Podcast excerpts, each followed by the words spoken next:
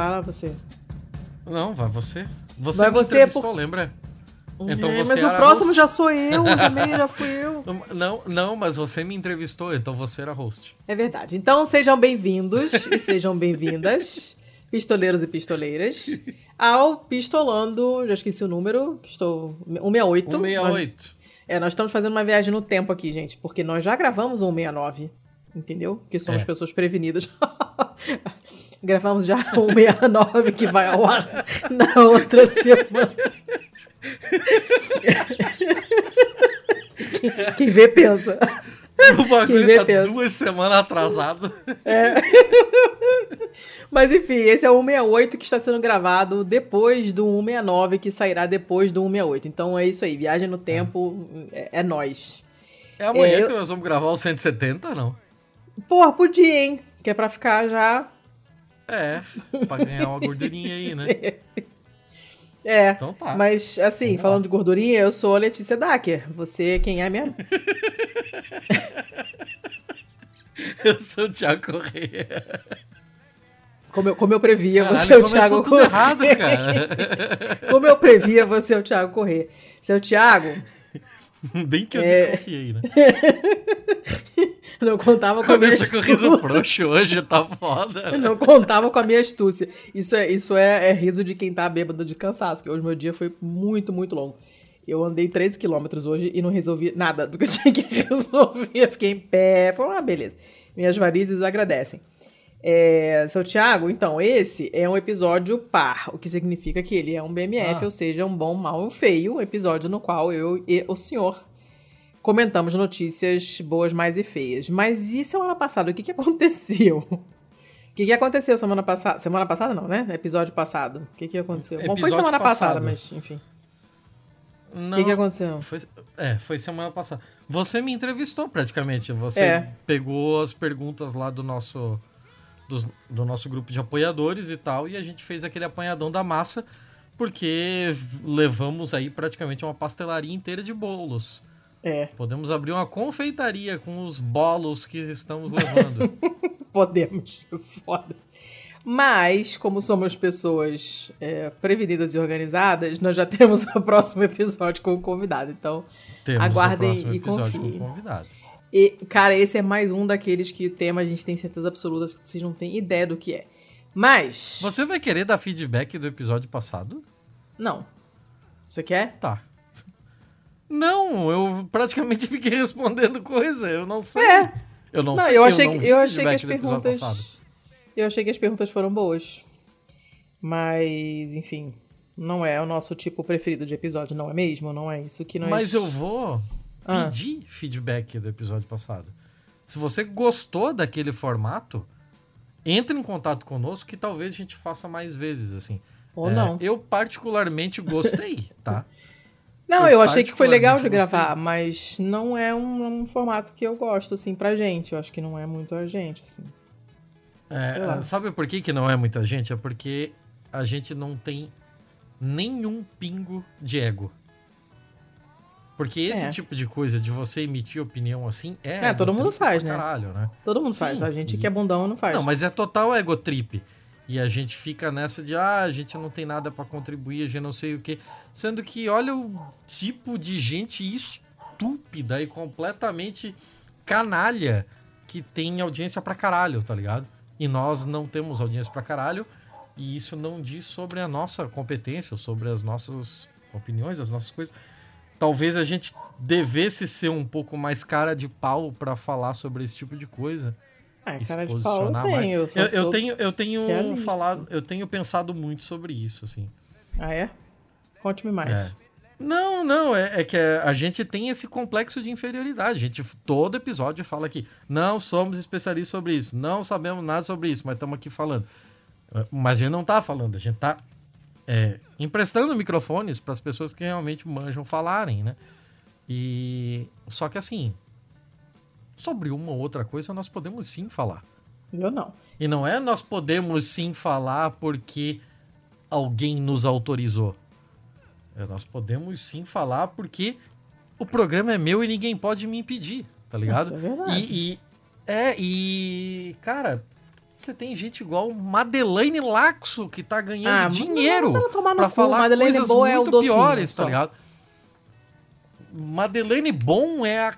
Não, deixa. Madeleine Bom. Eu ia escalar é demais, eu ia escalar docinho. demais. Não, eu já sei o que, que você ia falar aí. Escuta, chega. É, vamos gravar? São 11 horas já, só tô te avisando, tá? É, são sete? É, são 11. E eu sou velha, do, eu sou velha e eu durmo cedo. É, Tá. Aqui, quantos, como é que estão, Ah. como é que você está de notícias aí?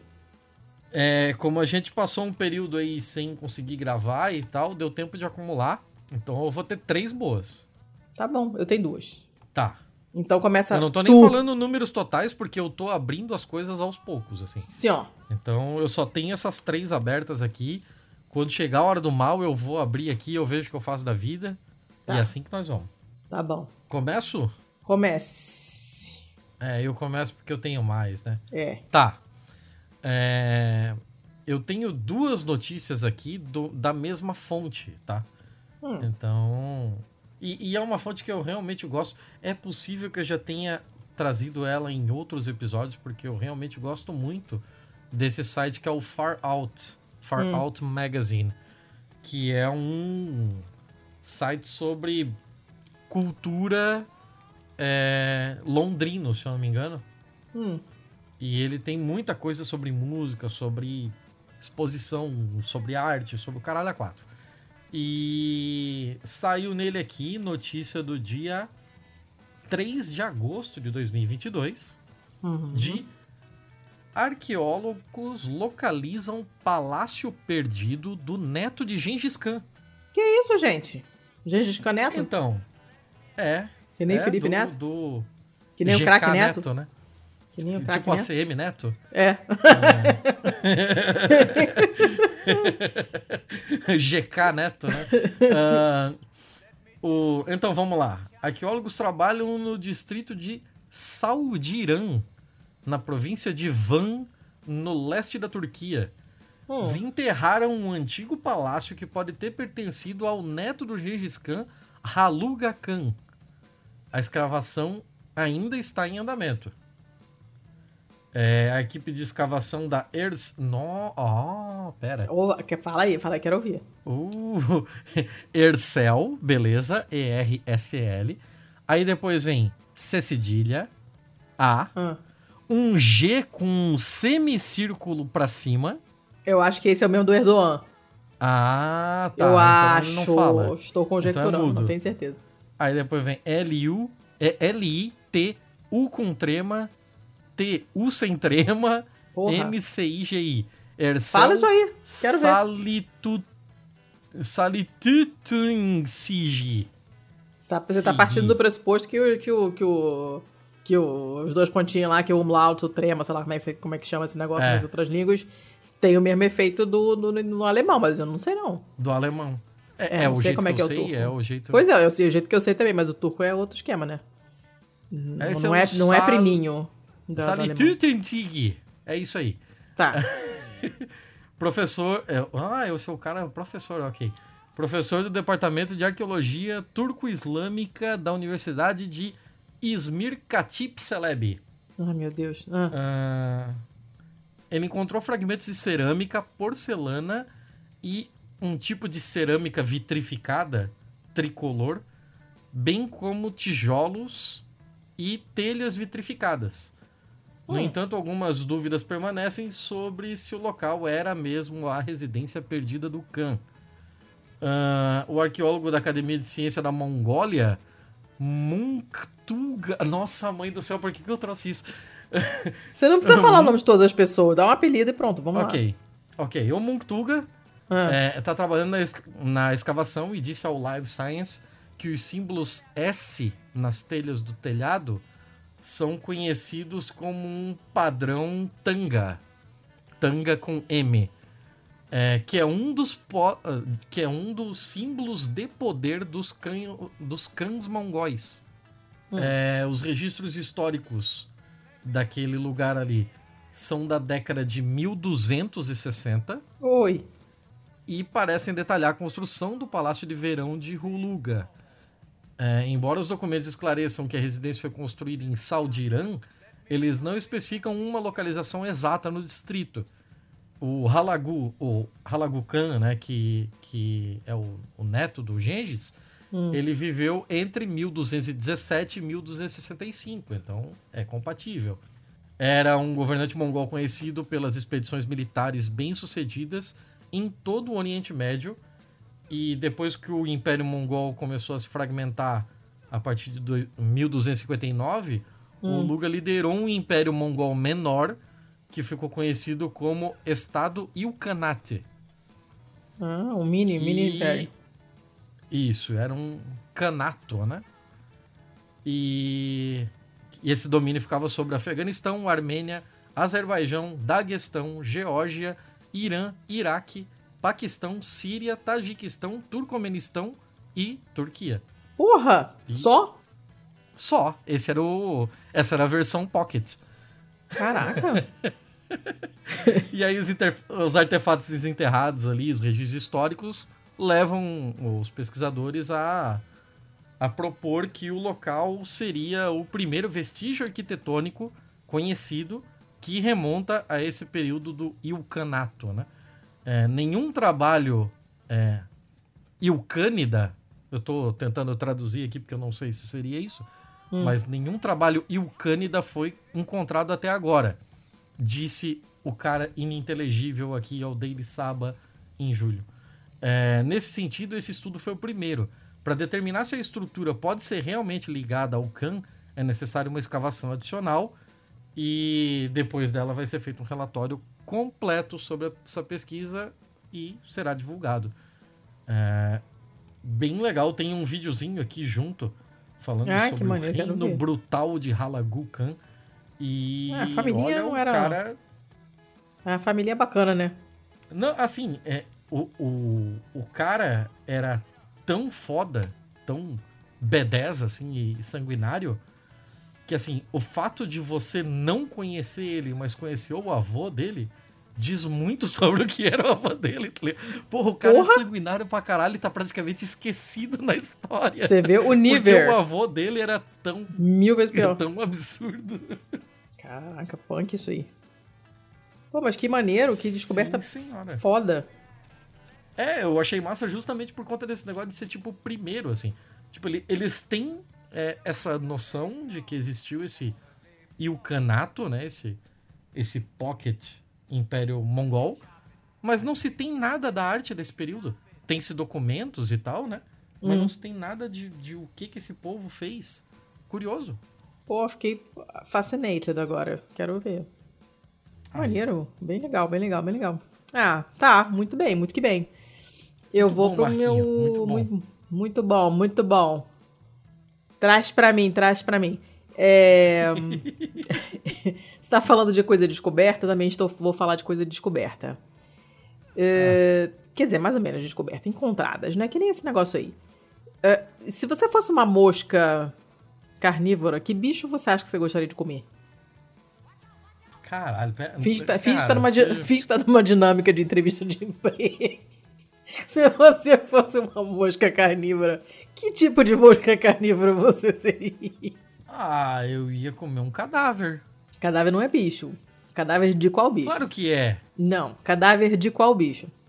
Do bicho que tiver morto perto, porra. Porra, pa, pa, que, para de rolar. Eu acho que moscas escolhem. Moscas escolhem. Escolher é uma palavra meio forte, né? Mas você tem adaptações. Tá você tem adaptações evolutivas para certas coisas. De repente, ela não consegue comer, se alimentar do cadáver de uma barata, por exemplo, mas consegue de outra coisa, não sei. Nesse caso, elas são muito gourmets, elas gostam de javali. São ah, moscas. É? é, ela é até bonitinha para ser uma mosca. Olha, tem um capacetão laranja assim, é legal. São moscas carnívoras essa notícia do Globo saiu em agosto, são moscas carnívoras que... Eu, eu tô rindo do, do esdrúxulo da pergunta que você me fez, tá ligado? Essas moscas eram consideradas extintas há 186 anos. Hum. tá? E aí foram encontradas no Parque dos Pirineus, na França. Dos pigmeus? Não. Pigmeu, pigmeu antes dele do que eu. Não. A história é, é a seguinte: tem esse guarda, um guarda florestal do Parque Nacional dos Pirineus, obviamente na França, e encontrou exemplares dessa mosca carnívora que era considerada extinta desde 1836. E Hum. essas moscas estavam sobre um javali morto, que estava lá na neve, a uma altitude de 1.700 metros. Hum. E assim, é uma mosca bem peculiar. Quando você olha, chama a sua atenção. Você não vai achar que é uma mosca de cocô normal. Ela tem essa cabeçorra laranja e tal, tem um corpinho mais, mais magrelinho. Você olhando assim, você até poderia pensar que nem é uma mosca, não tem pinta de mosca. Deixa eu ver Aqueles- a cara dessa mosca aí. Aquele zoião assim. Sabe que mosca, que mosca normal tem? Essa aqui não tem. Ela não, Tá. você- né? Você, se você bater o olho de relance, você vai achar que, sei lá, uma, pode ser uma vespa esquisita. Você não vai achar que é uma Se mosca. eu bater o olho de relance, eu vou tentar matar, seja mosca, seja abelha, seja. Exato, vespa, só que seja- vo- é porque você é você, mas o guarda florestal do Parque Nacional dos Pirineus achou que era uma coisa pouco usual, falou que maneiro, né? Essa descoberta rolou em fevereiro, foi divulgada pelo parque só agora, porque tiveram que identificar a espécie e tal, não sei o que, né? O guarda Cara, tava não participando. tinha nada pra fazer, né? O, É. O cara tá lá como guarda florestal. Tem absolutamente nada pra fazer. que legal! Essa mosca de cabeça laranja. Pô, mas se você é entendido da parada lá, você vai ficar animado com essa descoberta, entendeu? Ele tava Caralho, participando de uma. Não, ele tava, ele tava fazendo uma coisa interessante. Tava participando de uma ação de vigilância sanitária. O que, que é isso? Não sei. nesse, nesse vale lá. E aí ele se deparou com esse inseto, que é conhecido como abutre barbudo. A barba dele não sei onde tá, mas enfim. Né, o nome científico da mosca é Tireophora sinófila. E tem como característica essa cabeçorra laranja brilhante lá, né? Em 2010, alguns espécimes dessa mosca tinham sido encontrados na Espanha. Hum. E aí, desde 2018, um cara. Eu quase infartei quando eu vi esse nome aqui, que o sobrenome do cara é Pelozuelo. Eu olhei Pazuelo, que tava quase vomitando aqui. Tem um, um entomologista que é Lohan Pelozuelo, de uma, de uma universidade de Toulouse. E aí, desde então, ele vem mobilizando os ambientalistas para procurar esse bicho no lado francês do- dos Pirineus. Né? Você tem o lado espanhol, que é onde os espécimes foram encontrados em 2010 né? E, é, e eles queriam achar também do lado francês. Elas são extremamente raras, então a- tem que achar é, mais para poder fazer mais observações, né? possivelmente observar a bicha viva, não só espécime morto, né? Para poder entender como é como ela vive mesmo, né? E um outro nome dela é mosca urubu. E ela é especialmente, especialmente ativa no inverno, porque é quando as larvas dela se alimentam de carcaças que estão em decomposição na neve. Ah, porra, acertei, ó. Falei cadáver, porra. Cadáver não é bicho. Ah, cadáver foi um bicho. Não, cadáver não é bicho. É, Era só isso, mas eu achei bonitinho. Primeiro que ela não é tão horrorosa assim, quanto as moscas no- normalmente são. E segundo que descobri uma espécie que estava, que era considerada extinta há esse tempo todo, cara. Eu acho bacana, legal. Fiquei... É mosca, né, que é um bicho escroto, mas enfim. Tá lá, fazendo a parte dela na cadeia alimentar. Ok. Tá lá Ok. fazendo a parte dela. Não, é sempre legal você achar uma espécie que você achava que Sim, é e não legal, está. é legal. É bacana, É é, legal. bacana. Pena que era mosca, não é uma outra coisa, um outro bicho mais legal. Mas enfim, é isso Ninguém aí. deu por falta dela em 180 anos? Ninguém deu. Olha, não mas sei, tá porque estavam contando. Não sei se não deram falta. Alguém tava contando os anos. Alguém percebeu. Porque, né? Tem 186 anos que estão contando. Então, mais de uma pessoa se dava conta disso aí e tava sentindo falta. Poxa, saudade daquela cabeçorra laranja. Mas, enfim. Chegava um biólogo lá, batia na porta do Ibama deles. Sabe que dia é hoje? Hoje é aniversário, faz 186 anos. ah, porra. Vai Ah, lá. vou tirar mais uma da Far Out aqui da minha frente, Vai. pode ser? Sim, senhor. Vamos lá, antes fomos de arqueologia, agora nós vamos de arqueologia. Tá bom? Gra- Não estou reclamando. Gravuras de arte, mas tem arte. Gravuras Tá bom de também, arte melhor ainda. Ah. de 14 mil anos encontradas na Espanha. Oh, eu acho que essa eu me 14. lembro dela. Milano. Ah, É, as novas gravuras de arte nos arredores de Barcelona datam de mais de 14 mil anos atrás. rapaz, tempo, hein? Ah, os arqueólogos da Universidade Autônoma de Barcelona descobriram as gravuras antigas no início dessa semana. Semana que estamos falando aqui é 31 de julho de 2022. É, e conseguiram identificar a sua criação na era do Paleolítico Superior, quando todo mundo fazia dieta paleo. Ah, a mesma. Desculpa, é, não consigo evitar. Quando vem, quando vem, vem. É mais forte do que tu. Hum. A mesma visão foi o lar de uma descoberta anterior de um esqueleto parcial do mesmo período de tempo. Lembra que a gente falou desse esqueleto? De esqueleto encontrado na Espanha há 500 anos? Eu não lembro, não. É no mesmo no mesmo local, mais ou menos no mesmo período que encontraram essa, essa arte aqui. Não ficou imediatamente óbvio o que as gravuras deveriam representar, mas desenha mal, uma- desenha mal pra caramba. então, é, é, não queria dizer nada. Mas... mas aí eles fizeram uma varredura 3D no bagulho ali, um, um scanning, né? E ajudou a revelar a figura do que parece ser um Ibex dos Pirineus. E, ó, bonitão esse bicho. Chifrão. Tá ligado qual é, né? É, Tô, massa pra bonitão. caralho. O Ibex é bem maneiro. Ah, abro aspas aqui. Existem elementos e recursos visuais com os quais narrar histórias ou especificar espaços e denotam que a pessoa ou pessoas que executaram eram inteligentes e tecnicamente habilidosas. O pesquisador aqui é o Jorge Martínez Moreno. E a gente falando mal do que- desenho. E que combinar poucas linhas foi capaz de gerar visualizações com um alto conteúdo empático que conseguimos decodificar milhares de anos depois. É, a gente tá falando do paleolítico, né? O pessoal o pessoal tava fazendo o que dava pra fazer com os recursos que tinha. Ah, É o que tem pra hoje. é, tipo, pra, pra época, eles estavam muito bem. É tipo como. É tipo como a gente tava falando sobre o. No, no episódio que vem, né? No próximo episódio, que já tá gravado, que eu tenho mais ou menos a mesma habilidade que o filho do nosso convidado, que tem seis anos. Então.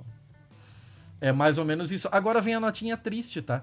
O Ibex dos Pirineus tá extinto desde o ano 2000. Ê, que beleza. ele era referido como Bucardo. É, Bucardo. O Carlos, primo do Ricardo. Que raio de nome é esse, gente? É na área da Espanha onde as gravuras foram encontradas. Faz parte dos gêneros de animais capra. É, é, um, é uma cabra. É um, Um cabritão, um cabritão, é. É um cabritão, um cabritão de Era, chifrão. né? Era. E é além do significado artístico da descoberta, as gravuras também podem ajudar a traçar a própria evolução do Ibex dos Pirineus como espécie. Olha. Aí os cientistas e pesquisadores ainda não mapearam adequadamente a taxonomia do animal antes de serem extintos. Embora as representações artísticas não sejam as representações mais cientificamente precisas, né? As esculturas recém-descobertas podem ajudar a esclarecer a linha do tempo histórica do animal. Em 2003, cientistas espanhóis conseguiram clonar com sucesso um Ibex dos Pirineus, Oh, Ele estamos foi, todos nos Pirineus hoje, hein? Olha a emoção aí.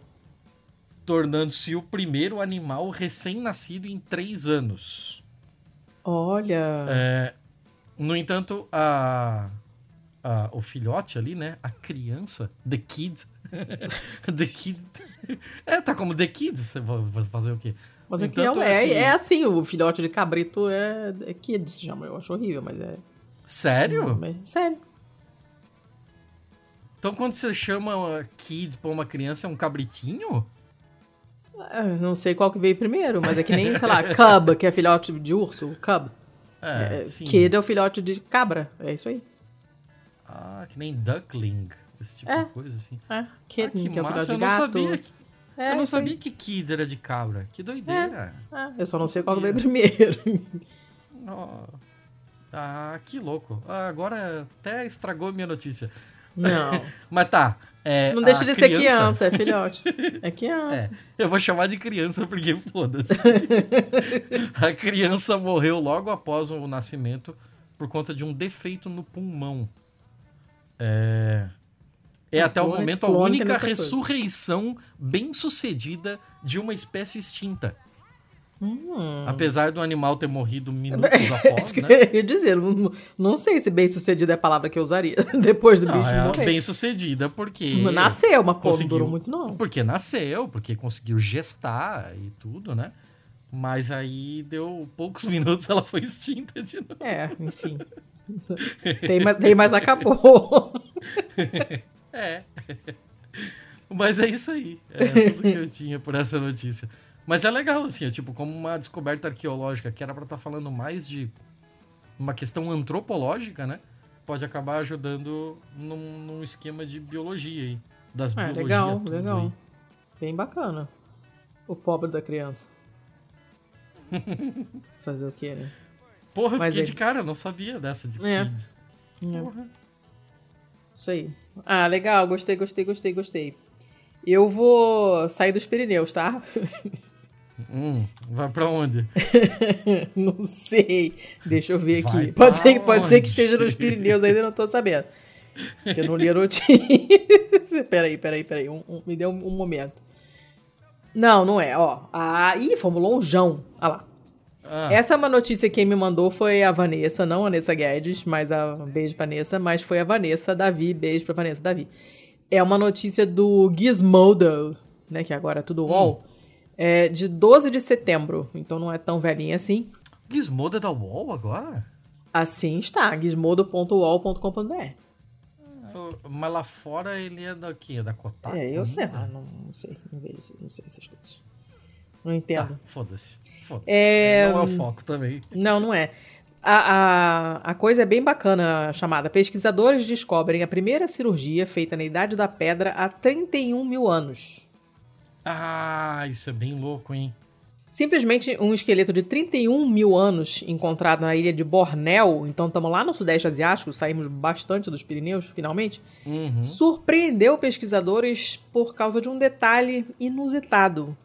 Os restos mortais não contavam com os ossos da parte inferior da perna esquerda. Ou seja, O sea, parece que essa é a primeira cirurgia de amputação da história. Tá, é, eu ia fazer uma pergunta, vou deixar Faça. você seguir, depois eu pergunto. Não, faça, Vai fala. lá, vai, vai que explica.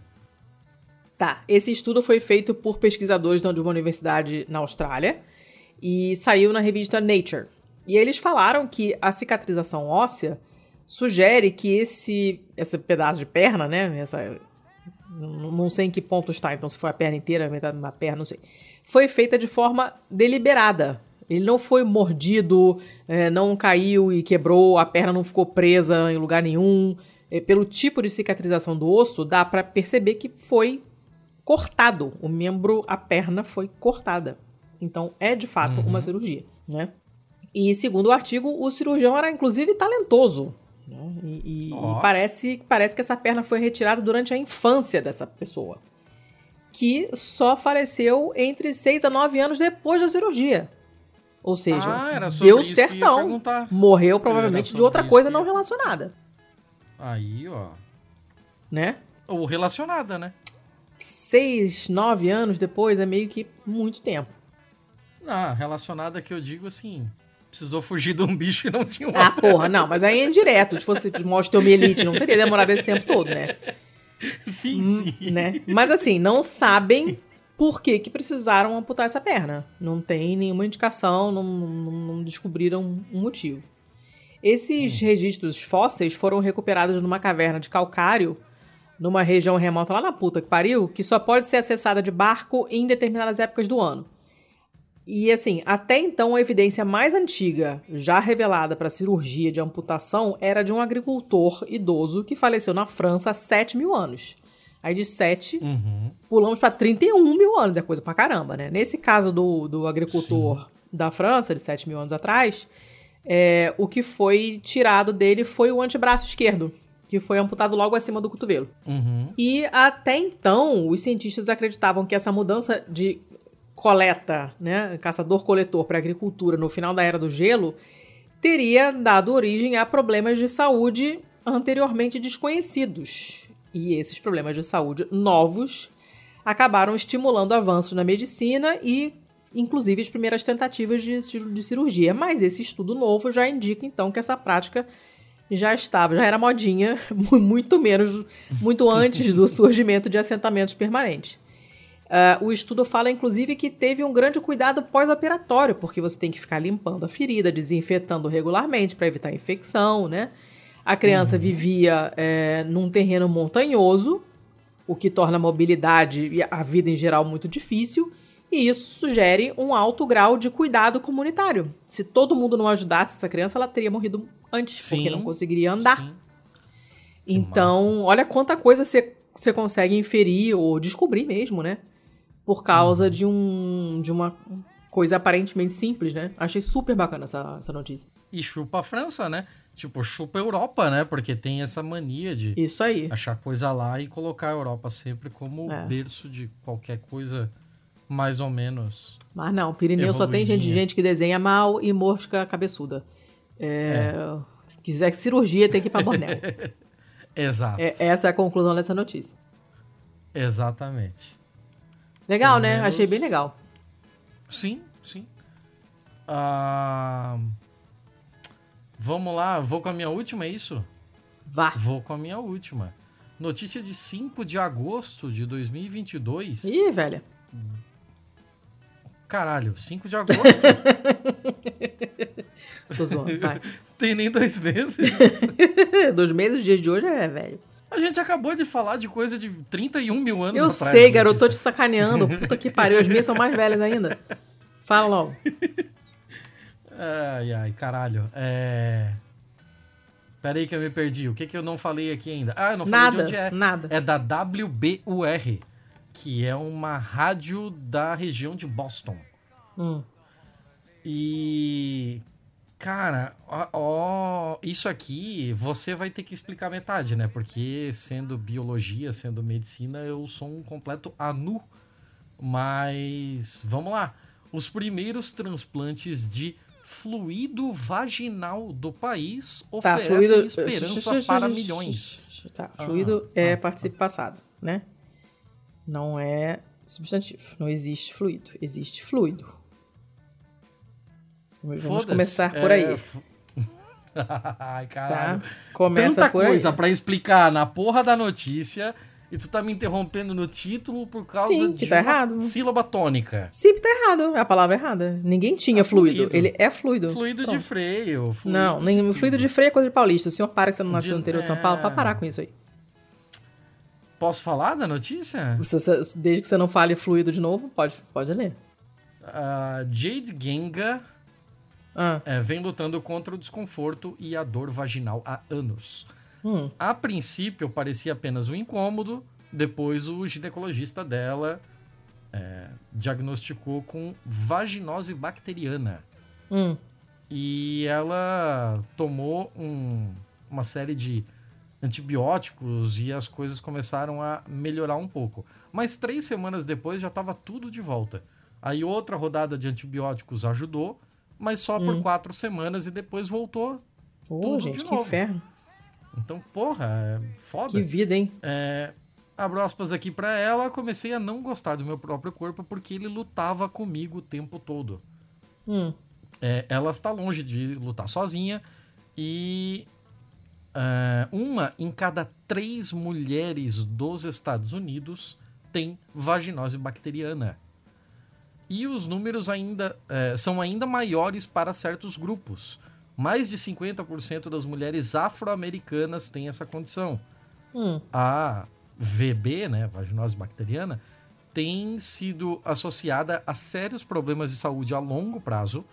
Hum. E, no entanto, para muitas pessoas a medicina não tem um bom tratamento. Mas agora apareceu essa esperança.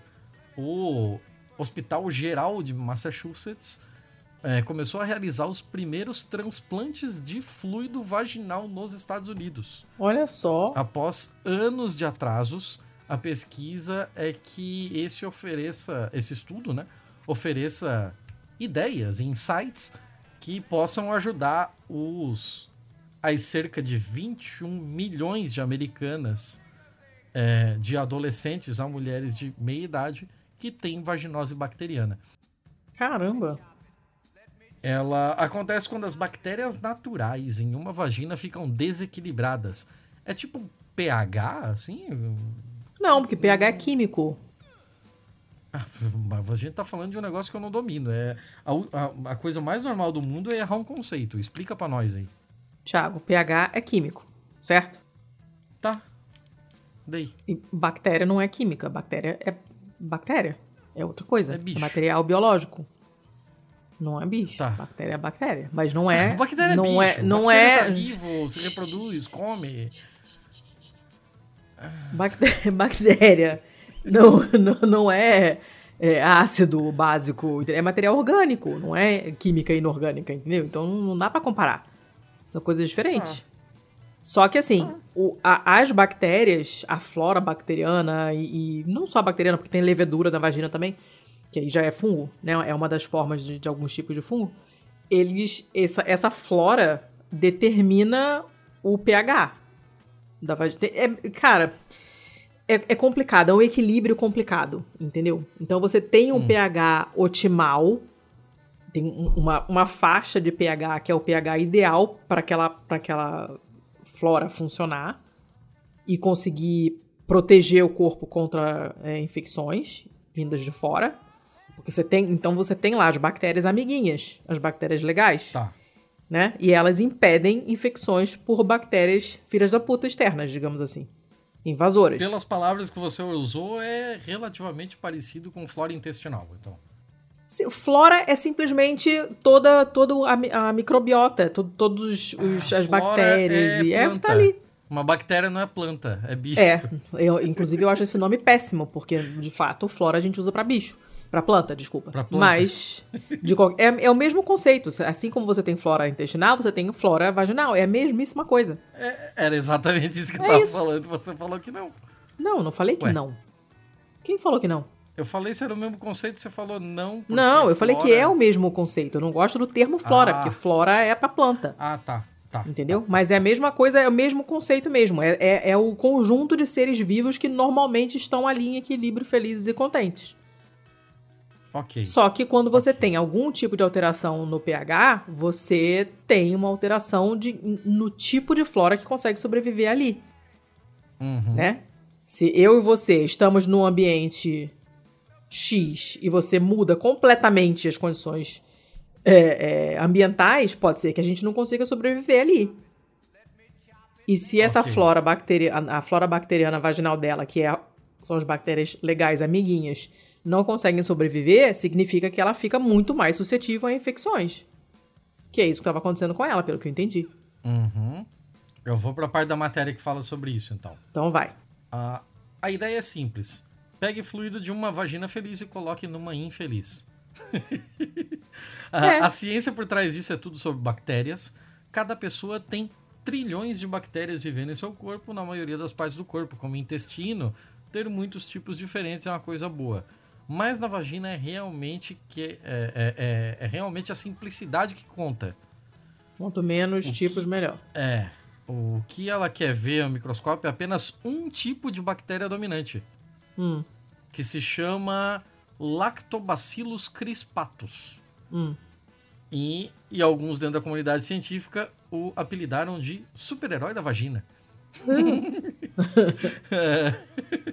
Então, é, só tô traduzindo como tá aqui. Ah, tá é, ótimo. Adorei. Não são os mesmos lactobacilos dos laticínios, nem os encontrados no intestino. A Mitchell aqui, que é a pesquisadora, disse que o tipo encontrado na vagina é totalmente diferente e ela acredita isso a criar um ambiente muito estável, pacífico e calmo na vagina. Estranho colocar nesses termos, mas é o que tá aqui.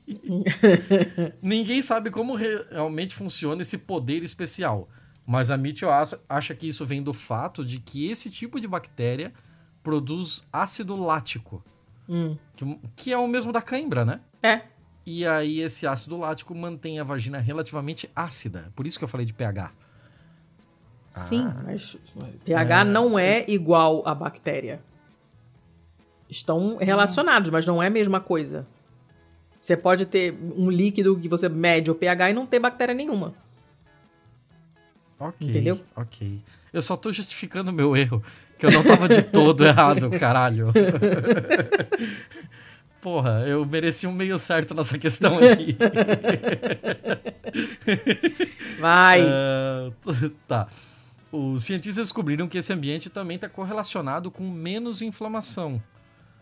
É, ao analisar o HIV, os pesquisadores descobriram que o vírus se move mais lentamente em um ambiente ácido e oh. quando há menos inflamação, tem menos alvos para o vírus. Hum. Mas tem sido difícil estudar esse, essa bactéria em específico. Até onde os especialistas podem dizer, nenhum animal além dos humanos tem uma vagina dominada por lactobacilos. Olha só. Uh, nem babuínos, nem chimpanzés, não, não é assim em ratos. E aí isso é foda porque torna praticamente impossível fazer estudos, né? Porque todos os estudos precisam é. ser em seres humanos, Porra, que, que são estudos que outras... muito mais delicados do ponto de vista ético. O que será que as macacas têm? Hum, Agora fiquei sei. curiosa. Qual será a flora? O que, que a macaca tem? O que será? Ah. Nossa. Tô não curiosa. faço a menor ideia, Letícia. Eu não sabia até ler isso aqui o que tinha gente. Então. Eu posso falar qualquer coisa aqui para ser um chute e te acalmar, mas. Não, eu, eu tô curiosíssima. Eu quero agora querendo saber. Só a gente tem a vagina dominada pelo lactobacilo. Então, o que será que as macacas têm? Então. Vou pesquisar. É... Ah. Não sei, vai, vai fundo aí. É, tô procurando aqui para ver se tem alguma coisa que fala sobre essa coisa, mas aparentemente não. Hum. Tá, coitada da macaca, ninguém foi estudar a flora da macaca. Não, estudar, estudar, só não tá aqui nessa matéria. Mas eu quero uh... saber. Tá, fala. Do que, que você tá rindo exatamente que eu tô perdido? a gente tá muito abestado hoje. Vai. Não, nem vou mais, chega. Acabou? Tá bom já, né? Mas aí o transplante? O transplante é isso, é pegar de um, botar Deu certo e acabou. Absolutamente segredo. Ah, eles não detalharam mais nada. Não, detalharam. Ah, porque quando eu falei de transplante de cocô aqui, teve um monte de detalhe. Tá bom, então eu dou os detalhes. Tá bom, se é isso que você quer, eu dou os detalhes. Eu quero, é. Ah. é. Mitchell tem uma equipe de doadoras de fluidos que inserem um coletor menstrual à noite e vão hum. ao laboratório de manhã para deixar o líquido coletado. Hum. Eles são rastreados para todos os tipos de infecção. É, não podem. os doadores né, não podem viajar para lugares onde o Zika é comum, então Brasil, tchau, tchau. Ah, hum. E devem se abster de sexo para evitar que um esperma perdido entre na doação. Ah, sim. Depois de meses coletando meticulosamente uma pequena doação de cada vez, né? Depois disso, depois de coletado, o transplante é bem fácil, não precisa nem de sala de cirurgia.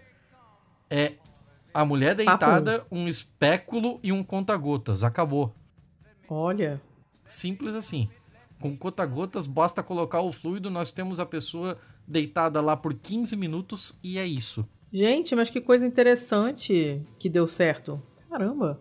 Então, é, é ainda e aí não resolveu o problema os resultados conclusivos, né? Hum. É, então, aqui. Vamos voltar aqui. Pá, pá, pá, pá, pá, pá. A própria equipe está trabalhando no cultivo desses lactobacilos laboratório uhum. e na uhum. produção deles como um pó para as pessoas aplicarem. Oh. Até agora, os resultados de estudo são promissores. Ela Gente. ainda está ansiosa para ver os resultados de Mitchell, assim que o estudo for concluído. E tem transplantes semelhantes ocorrendo também na Dinamarca e em Israel. Mas ela teme que toda a abordagem de transplante seja difícil de padronizar e muito complicada logisticamente. Hum. Abro aspas aqui. Você, obviamente, tem que verificar uma série de coisas diferentes. Você precisa ter certeza de que a amostra do doador está livre de doenças infecciosas, que a mulher é. não tem infecção por fungos, que a mulher não tem vaginose bacteriana. É... Além disso, se funcionar, é... ainda não se sabe o que exatamente o FDA pensará sobre isso. O, o equivalente a Anvisa, Anvisa deles né? lá, né?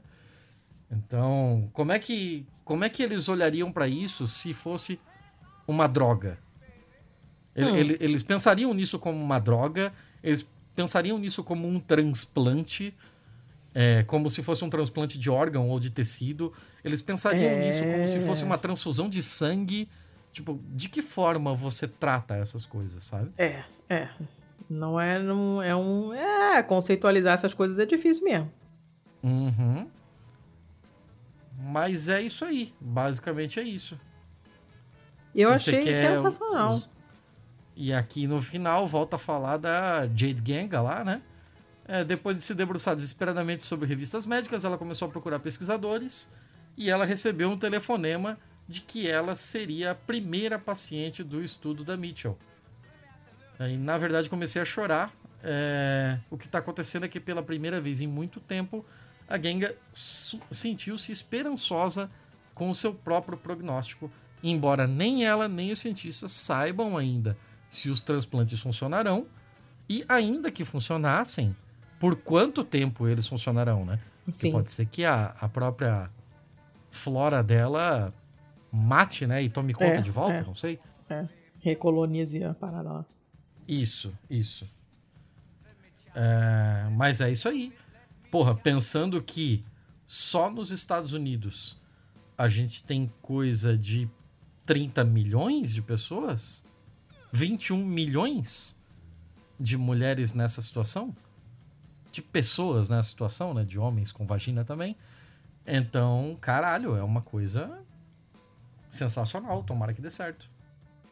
Pô, é muito legal, hein? Isso, esse tipo de coisa acaba, talvez, podendo ser meio que aplicado para um monte de outras coisas. Já tô pensando aqui, sabe em quê?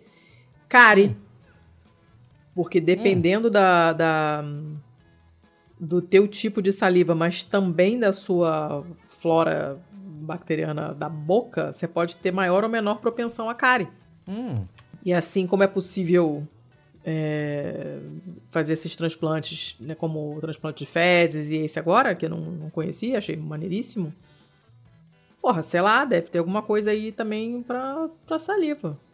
Pra dificultar é, as cáries.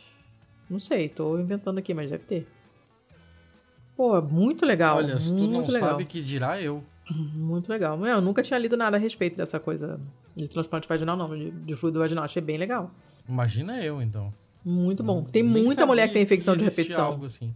Tem muita mulher que tem infecção de repetição. E, e a qualidade de vida vai lá pro Zé, pro chão, né? Fica uma merda. Uhum. Então você ter como resolver isso é muito foda. Amei. Gostei. Tomara que dê certo com a fulana aí. Ó, eu acabei as minhas. Agora eu só tenho mal. As minhas boas já se foram também. Então, beleza. Eu tenho um mal só. Só um? Só um. Ai, que broxante, Letícia. Estou em clima Porra. de eleições. Porra, 300 anos sem fazer um BMF e tu me vem com uma só. Sim. Eu vou começar então. Se foda. Então vai. vai. foda eles. Vai. Vou com uma do 20 Minutos, que é um jornal da Espanha. Hum. 20minutos.es. Tá bom. É, notícia que é retransmitida da F, né? Daquela EFE, Agência de hum. Notícias Internacional lá, de 30 de agosto de 2022. Então essa tem menos de um mês, você não pegue no meu pé. E Nova York proíbe a venda de chantilly Aquele, aquele chantilly em nata. De spray, aquele, aquele, aquele spray. Ah, exato. Para menores de 21 anos. O quê? É. Baseado em? em? Você quer chutar? Na menor ideia. Eu detesto chantilly, não, tipo, não faço a menor questão, mas isso é bizarro. Ah, porque ele estava sendo usado por menores de 21 anos como narcótico. Como? Como? A pessoa estava fumando chantilly, injetando não, chantilly, cheirando o tava, chantilly desidratado? Não, tava baforando o chantilly. Não o gás que faz com que aquele spray venha é óxido nitroso. É o mesmo gás do riso de dentista. Tá, mas é o único produto que usa esse gás é o chantilly. Uh, eu imagino que ele seja o mais acessível, tanto no quesito de você conseguir comprar em mercados, como no quesito custo-benefício, de quanto óxido nitroso vem em uma lata daquela. Nem aqueles queijos asquerosos, aqueles queijos não queijos que a americana agora adora. Será que aquilo também não é de. Não é com o mesmo esquema do ácido? Não faço a menor ideia, Letícia. Não cita nada de queijos aqui. Aquele então, queijo, só... o famoso queijo não queijo. Não, só diz isso aqui. A venda das, da, da, das latas de nata está é, proibida para menores de 21 em Nova York com o fim de evitar que adolescentes o usem como narcótico ao inalar o óxido de nitrogênio contido nos frascos. A imprensa local é, informou aqui nessa martes, martes é segunda, né? Segunda-feira. Terça, terça. é terça? Não. Terça. Martes, segunda é lunes. Martes, lunes, viernes. É. Não, não, não, não, não. Ah. Lunes. É segunda-feira. Martes é terça-feira, miércoles é quarta-feira. E por aí vai. Coso martes é terça-feira. Fala. Tá. Eu só sei porque é dos então, italianos. É. Tá, Marte. É... Ou isso. Tá, terça-feira que a lei foi aprovada é, ano passado, mas não tinha entrado em vigor até esse 30 de agosto. Hum. E a pessoa que vender esses recipientes a um menor de 21 sem apresentar a identificação é, corre o risco de levar uma multa de 250 dólares ou, se for reincidente, de 500 dólares. Mas, gente. É, então, é, é, isso aí. Coisa é, louca. Cidadão desse estado, caso, caso os cidadãos só pra te irritar, cidadãos desse Mas de, propo de propósito não me irrita. Né? ah, saco. os cidadãos desse estado que queiram comprar essas latas teriam que é, mostrar o documento de identidade é, válido que prove que tenha mais de 21, como, assim como eles fazem com bebidas alcoólicas e tabaco. Gente. O óxido de nitrogênio também é conhecido como gás do riso, se utiliza para conservar a consistência dela e o seu uso não é ilegal. É, entretanto, essa substância pode ser extraída em separado e proporciona uma sensação de euforia de curta duração. Se o óxido de nitrogênio, o óxido nitroso, né, hum. é, é, utilizado de forma recorrente, é, ele pode causar quedas de pressão, desmaios, perda de memória e até psicose. Gente! Caraca! É isso aí. É isso aí. É só isso a matéria. Mas Pô, já, já dá um. já Como um chocolate, gente, sabe? Chef's Kiss, né? Dá, como um chocolatinho, sabe? Fica, porra, gás de chantilly, tá que pariu. Como que eles tiram o gás da lata? Apertando o botão? Pô, mas aí sai o chantilly. Sim. E aí você inala o chantilly junto com o gás, Thiago? Não faz sentido isso. Você tira os dois, mulher. Tira, tira os dois e, sei lá, aperta esse, esse, esse diabo desse frasco dentro de um saco. E aí, por uma questão de diferença de pressão e densidade, o chantilly é mais leve que o ar, ele vai inflar o saco tipo um gás hélio, e o, o, o, o óxido nitroso vai ficar no alto e vai decantar, o, o chantilly fica embaixo. Isso me parece tão trabalhoso. Meu Deus do céu, come um chocolate, toma um sorvetinho. Eu tenho certeza que é mil vezes melhor é feito, mais barato e você não precisa apresentar documento. Só vantagens. É. Tinha um sorvete. Sei. Ah lá. É, eu, Nossa, eu tô achando gosta de ter trabalho, sabe? Ah, o pessoal tá no lucro. Ele, aparentemente eles nem descobriram a cola de sapateiro lá ainda. Não é? Pois é, menino. Acho uma Porra. pessoa meio amadora, assim. Não sei. Pois é, porra, É isso benzina. Quantos anos que existe benzina, gente? Hum, sei lá, tá estranho isso aí. Hum, Muito estranho. Eu já acho que o chantilly não serve pra nada. Imagina o gás do chantilly. Mas tá. Tá, tá bom, né? Quem sou eu? É... Vou pro meu mal, meu único mal, então. Eu tô boladaça com essa notícia bizarra. Tentando entender até agora. Você falou, ah, quem sou eu? Exato, é exatamente o que eles dizem depois de usar. Quem sou eu? Cara, que passatempo besta, cara. Bom, cada, cada doido com a sua mania, né? Você fica comendo paçoca com pinça, hum, né? O, o, Minha o paçoca não, não faz Cheirar- mal pra ninguém. cheirar A chantilly não paçoca é nada. não faz mal pra ninguém. Eu exijo uma retratação. Porra. Oh, meu Deus do céu. Tá. O meu mal foi, foi doação. Por que você tá fazendo seu mal já? Ué. Eu tenho três. Ah, ah, deixa eu- agora eu já comecei. Agora deixa eu falar o meu, depois você fala dois. Tá. Só porque eu já comecei. Esse mal foi uma doação da Carol Koenig. Koenig, a Carol, que é a nossa. Uma das nossas muitas bibliotecárias da Pistolândia. E ela me mandou essa notícia que é do. da NBC News. E eh, praticamente ela fala o seguinte: ela me mandou a versão traduzida, mas a tradução tá muito ruim. Então vai essa em inglês mesmo, né? Hum. É, ativistas conservadores querem banir 400 livros de uma biblioteca. Só que esses livros nem estão nas prateleiras da biblioteca. Ah, Oi? É. Há vários meses, um grupo de cristãos conservadores vem inundando o, o staff, né, o pessoal e a administração de uma biblioteca pública numa cidade chamada Bonners Ferry, em Idaho, com queixas. Como é que é o nome da... Bonners Ferry. Bonners? Bonner. Bonner, não Boners. Bonners, com dois N's, igual o William tipo, Bonner. tipo, Não, não a é feira do Bonner. excitadão? Não é, parem com isso, não tem nada a ver uma coisa com a outra. Isso só brasileiro faz essa piada. A feira do excitadão. Não, não é que feira, ó. É a barca. É, com queixas sobre Ah, tá, livros eu que pensei eles... que era fair. Ferry. Ok. Com Ok. queixas sobre livros A que eles não querem... excitadão. Cala a boca, Thiago! Caceta! Que eles não querem ver nas prateleiras.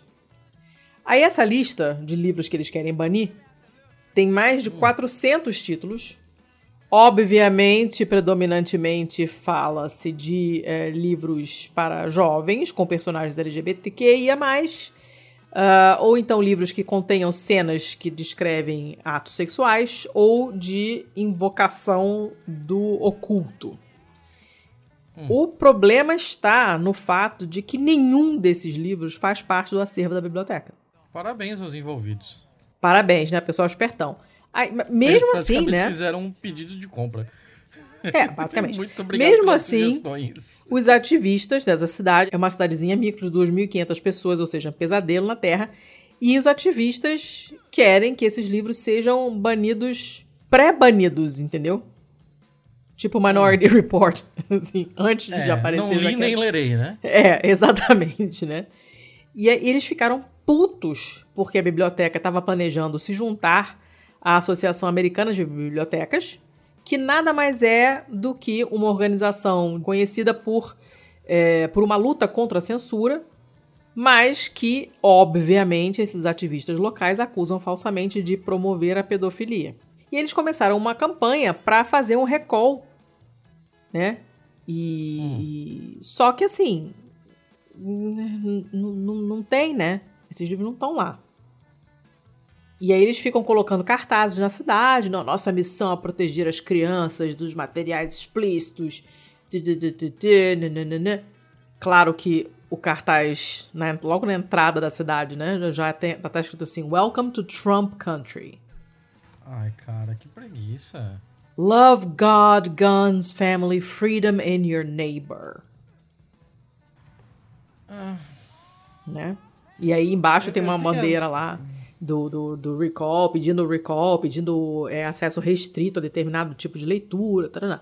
E a parada tá tão é, pegando fogo, bicho, que o diretor da biblioteca largou o emprego, renunciou, depois de só nove meses, que ele falou, cara, não dá, é impossível trabalhar, porque é o dia inteiro recebendo e-mail, ligação desses bostas, proibindo a gente, querendo que a gente tire das prateleiras livros que a gente sequer tem. A mulher ficou tão nervosa, tenho foto dela aqui, tô- a foto dela toda malvadona aqui, uma bonitona e tal, cintura séria, né? E ela falando, cara, não dá, eu tô tão estressada que eu até desenvolvi um tique. O meu, meu polegar fica tremendo de nervoso. Nossa, sei super como é. E aí, no dia 16 de agosto dela, ela anunciou, colocou a, a- essa, essa resignation dela lá, como é que chama isso? A demissão dela, no Facebook.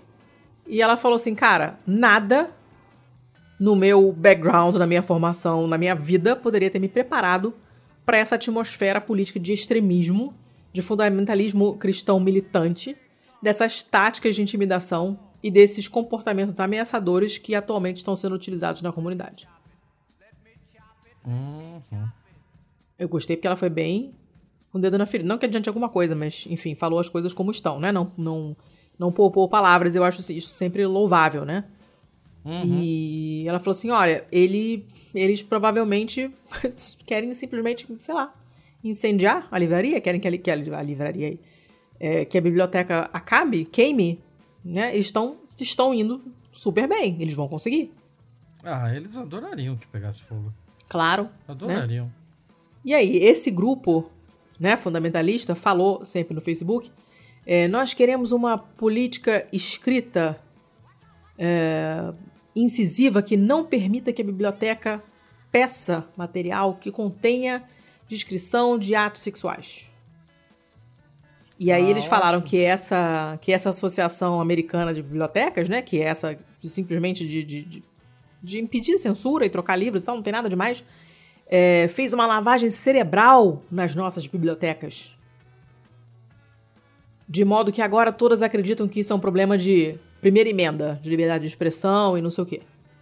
É, porque, como sempre, a gente, a gente sabe como é que a cabeça deles funciona, né? Liberdade de expressão só para o que eles querem dizer, para os outros não. Uhum. E, e, esse, e essa, essa batalha que está acontecendo nessa cidadezinha é simplesmente um- uma, das mil, da uma das mil facetas do que está acontecendo em bibliotecas no país inteiro.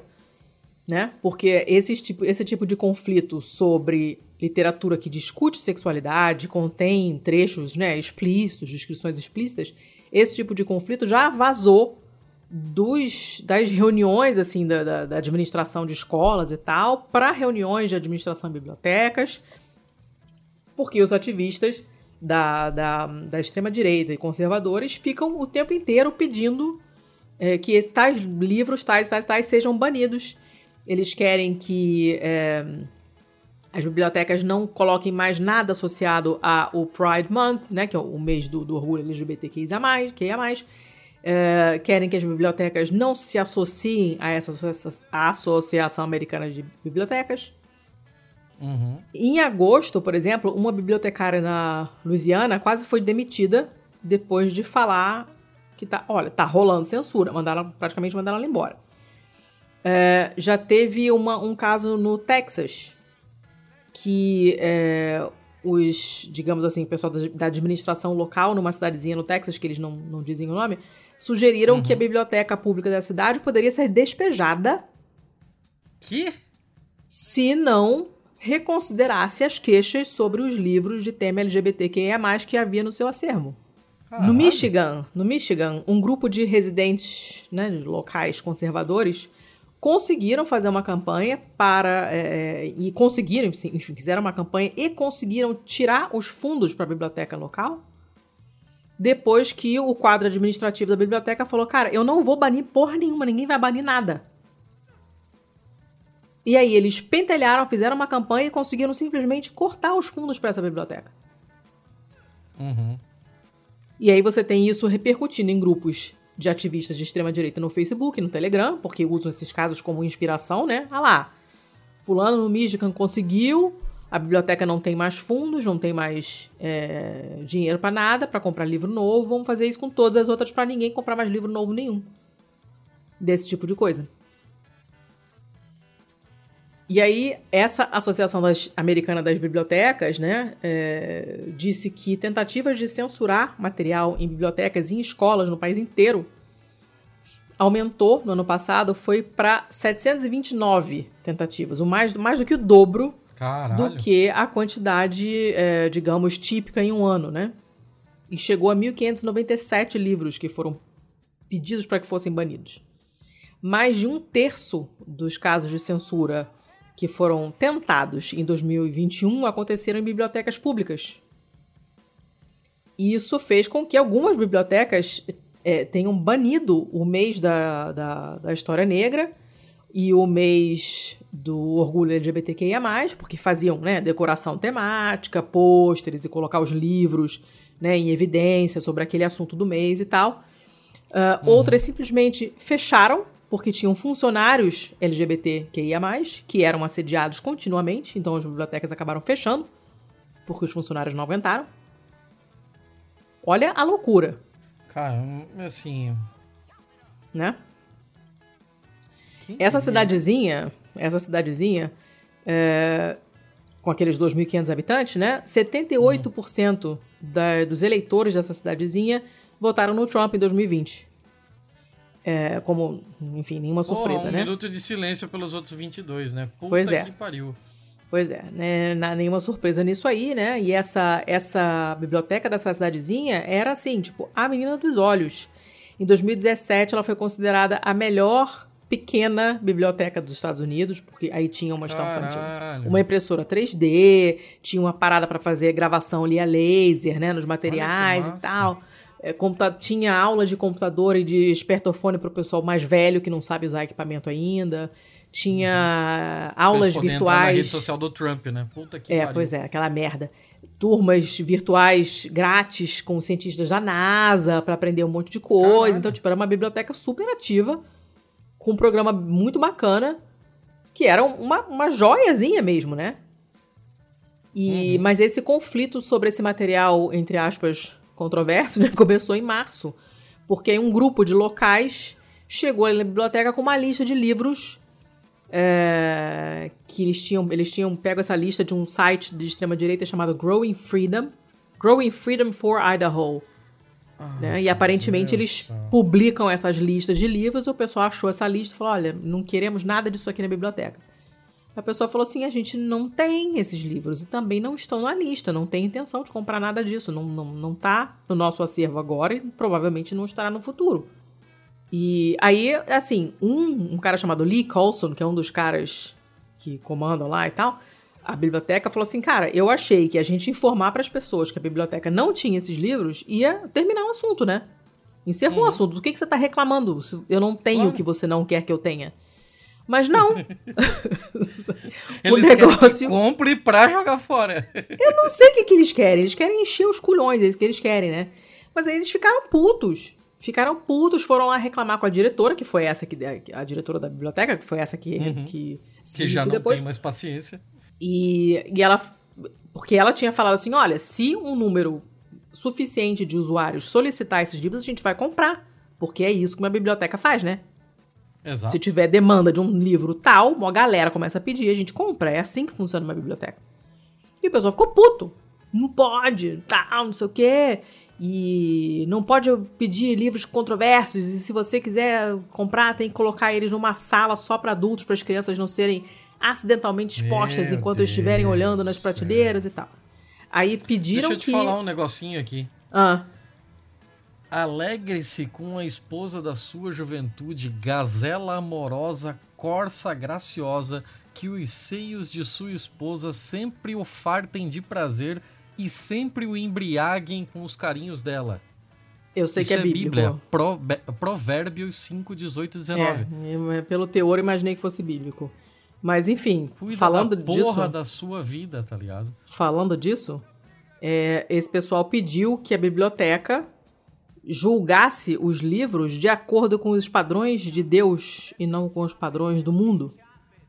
Ó, então aqui, ó, Tessalonicenses 4, versículos Cadê aquele da 3 a piroca do. 5. Da piroca do. Cada do- um, ó, ó, ó, esse aqui é importante. Tessalonicenses 4, de 3 a 5. Cada um saiba controlar o seu próprio corpo de maneira santa e honrosa, não dominado pela paixão de desejos desenfreados, como os pagãos que desconhecem a Deus. É a própria Bíblia falando: cuida da porra da sua vida. Aí já não sei. Eu Não sei tem que, aquela da ficar piroca do burro, tem? cagando. Que da piroca Não do tem, burro? tem um negócio desse aí. O fulano tinha uma piroca do tamanho de um cavalo. É, Ah, tem esse eu não as meninas eu que embebedaram do- o pai pra estuprar. Ah, esse é legal, esse é legal. É, esse é Tem legal que também. embebe- é. Tem o cara que, que embebedou e comeu o próprio. que tomou um chapaço e comeu o próprio pai. É. Tem o. Tem o, meu queridinho lá, que é o cara que foi chamado de careca.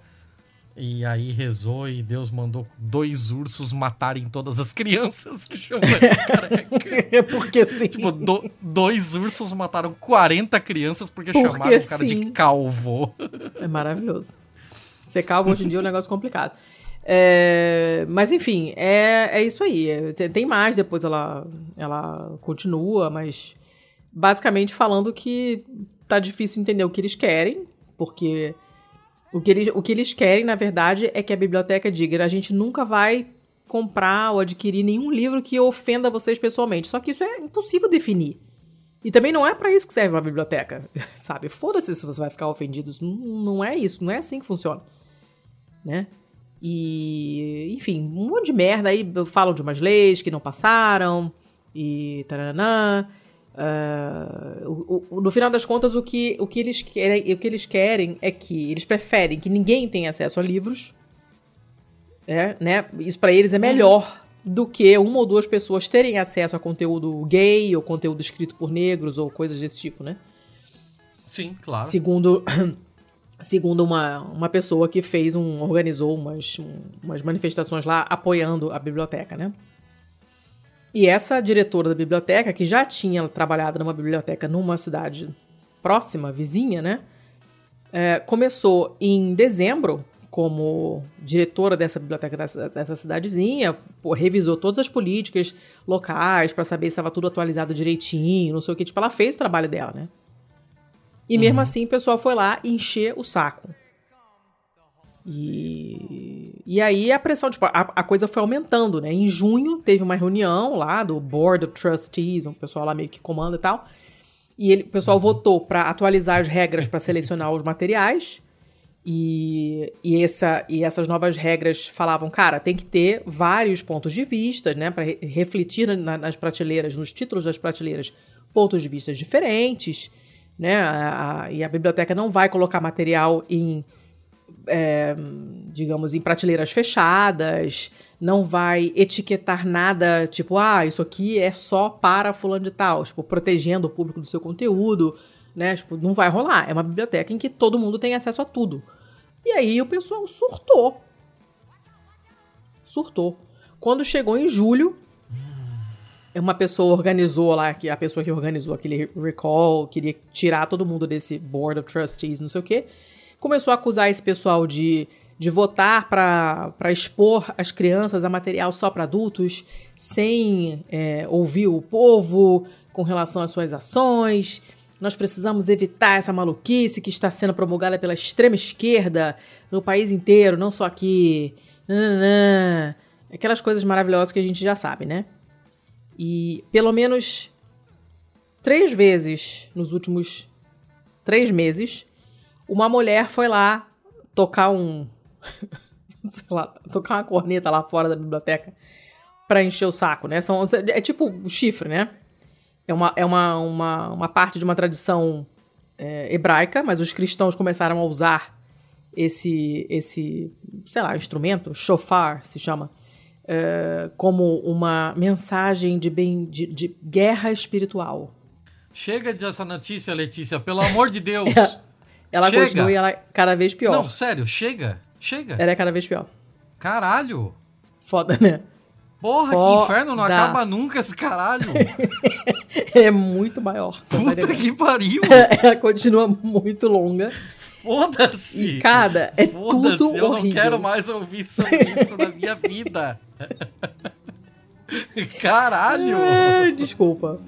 É, uma das últimas coisas que o artigo fala é que essa diretora é, vai ficar. Ficou, no caso, até dia 10 de setembro, estava no plano dela. E depois ela e a família vão embora.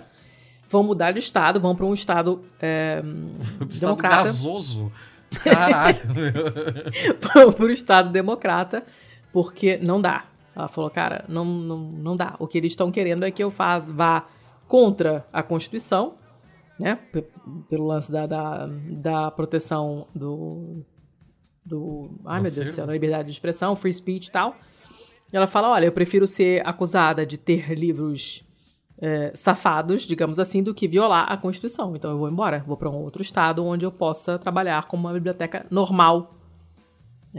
Sai É desse aí. país, mulher. Sai desse Sai país, daí. mulher. Amiga, sai daí, você vai morrer. Caralho. É isso aí, acabou, chega, que tá realmente já, já me estressei.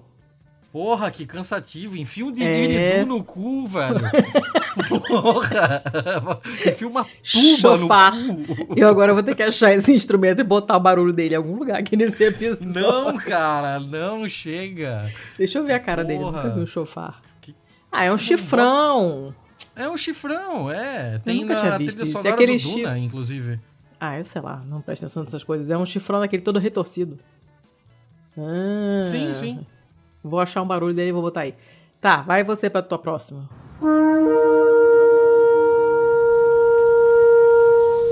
É um mini berrante. Ah, vamos lá. vamos Berrante, lá. aí a Olha- palavra que tava procurando. Isso. É, Vou aqui com uma notícia do Buzz. BuzzFeed? Não, só Buzz. Buzz.ie. É, As mudanças climáticas estão estressando os lagartos. Não só os Até lagartos. aí, até aí tudo bem, não só os lagartos, mas lagartos répteis, sangue frio, tal, pode ser um pouco diferente para eles. Só que olha o nível disso aqui. As mudanças climáticas estão estressando tanto os lagartos Hum. que estão os envelhecendo Oh, antes mesmo de nascerem. Nos ovos? Aham. Gente. Cientistas da França descobriram que o estresse do aumento das temperaturas, porque meio que o ovo não tem muita ventilação, sabe? então, o aumento das temperaturas envelheceu prematuramente o DNA dos lagartos. Gente. O aumento da temperatura no centro da França significa que muitos dos lagartos estão nascendo já com DNA danificado e envelhecido. O estudo Caceta. saiu na revista Proceedings of the National, eh, Proceedings of the National Academy of Sciences e descobriu que alguns estresses por conta das temperaturas crescentes experimentadas eh, podem ter danificado eh, de forma até irreversível o DNA dos lagartos. Eh, eles coletaram amostras de DNA dos lagartos com o objetivo de examinar as, as tampas. Seria tampa? Seria tipo o final do, do, do telômero ali? Do, do, do- Hum, como é que é o É o nome? telômero, né? É o telômero.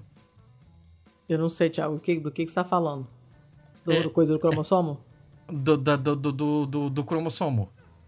Ah, É que tá como cap. Cap seria tampa? Porra, é essa. é, mas eu não sei como é que é o nome disso em português. Não sei. É, eu também não sei. Então, tá, é o telômero. Vocês pesquisem o que é o telômero. Se eu, Hum. que não sou da biologia, não sei, é, Letícia não sabe, imagina eu. Então, o telômero protege o resto do DNA de um espécime de um de desgaste, né? Ou de Porra, tá difícil, de tangling, de tipo entrelaçamento, emaranhamento. É, embaraçado. É, alguma coisa nesse sentido.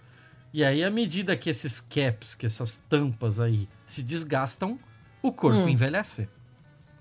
Hum, Porque ele fica mais suscetível a mutações. sim, sim. Essa, esse, essas tampas aí, esses caps, esses telômeros, podem ser desgastados por estresse, com o comprimento de um telômetro, mostrando aos pesquisadores é, quanto um espécime envelheceu. Quanto menor ele vai ficando, mais gastado ele está. Os hum. cientistas que realizaram o estudo descobriram que em áreas mais quentes, os lagartos recém-nascidos já tinham telômeros encurtados. Caraca, já nasce velho. eles já estavam envelhecendo antes mesmo de sair do ovo. Porra, que merda de vida. Aí tem aqui o Nick Rowlands, diretor do laboratório de paleogenética de Otago, que disse aqui que os impactos das mudanças climáticas na vida selvagem podem causar consequências devastadoras. Sabemos que a mudança climática induzida pelo homem está afetando os animais e os habitats em que vivem. A mudança climática pode causar uma história de vida acelerada, como crescimento corporal mais rápido é, e maturação sexual mais precoce. Embora isso possa ser uma boa adaptação em alguns casos, agora parece que tem um custo. Os telômeros rapidamente erodindo ao longo de gerações, em um longo prazo, tendem a chegar em um ponto de inflexão é, que, que, após alcançado, a extinção seja quase garantida. E que beleza. Delícia, né? E Também. os lagartos não são as únicas espécies afetadas. O aumento do calor nos últimos quatro anos na Flórida levou a uma quantidade desproporcional de tartarugas marinhas fêmeas sendo incubadas. Nas tartarugas marinhas, o sexo não é determinado quando o ovo é fertilizado, ah, mas sim pela eu, temperatura da areia. Essa eu vi. Então agora tá, tem cada vez mais tartarugas fêmeas. É, desequilibrando, né? O, sim, sim. O próprio, o próprio jogo da, da evolução. É, para que eles sejam machos, a temperatura precisa estar abaixo de 27 graus na areia. Caraca. E é isso aí. Hoje, hoje tá, tá complicado. É. Hoje tá complicado. Vai pra próxima logo. Pra... Arranca o band-aid de uma vez só. Ah, pera aí. Deixa eu pegar aqui. Deixa eu pegar aqui. Ah, cara, eu tinha uma que é tão pesada, mas ela eu vai ficar quero. pra outro momento. Porque a gente já teve várias pesadas e ela é meio longa, então fica para a próxima. Tá. Mas a sua notícia vai ser usada, Vevila. Uh, vamos lá, então. Uma hum. da ABC Austrália. Uh, essa, essa notícia tem um quesinho de feio já. A gente já está aquecendo os motores para ir pro feio. Tá. Mas tem um tem uma cidade na Tasmânia chamada Launceston. Hum. Que tem um parque municipal. Esse uhum. parque municipal tem uma ilhazinha dos macacos, uhum. que é tipo uhum. aquelas ilhas de macaco prego aqui. Sim, então sim. fica fica a ilhazinha ali, ela é toda rodeada d'água para os macacos não saírem da ilha. Só que essa lagoa em volta da, do, do, da Ilha dos Macacos, ela foi invadida por um cara, por um ladrão. Ué? Porque as pessoas jogam moedas na lagoa. Ah, meu Deus, não acredito. Não, não, não. não. Sim, sim. Não.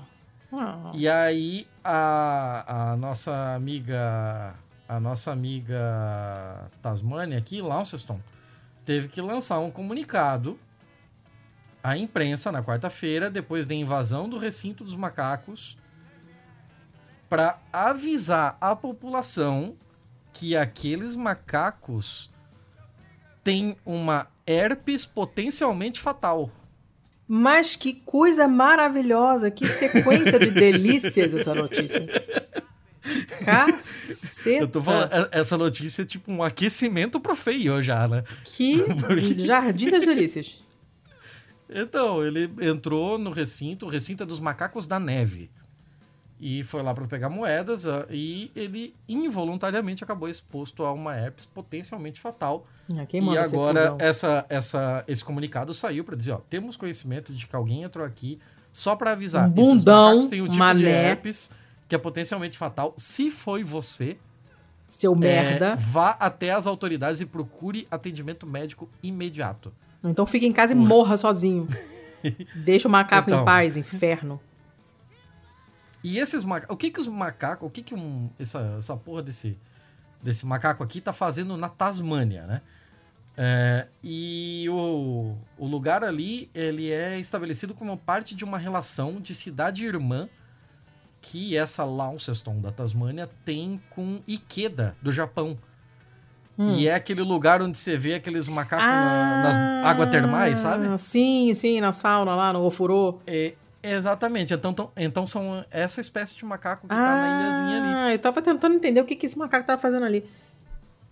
Hum. Exato, então é, é, parte dessa cooperação entre as duas cidades. Aí o prefeito, que é o Albert Van Zetten, tipo, é na Austrália, relação com o Japão, e o prefeito tem sobrenome de holandês, bagunça do caralho. É, Globalização, intruso, bebê. O intruso causou danos a uma cerca elétrica e roubou ah moedas do fosso ao redor.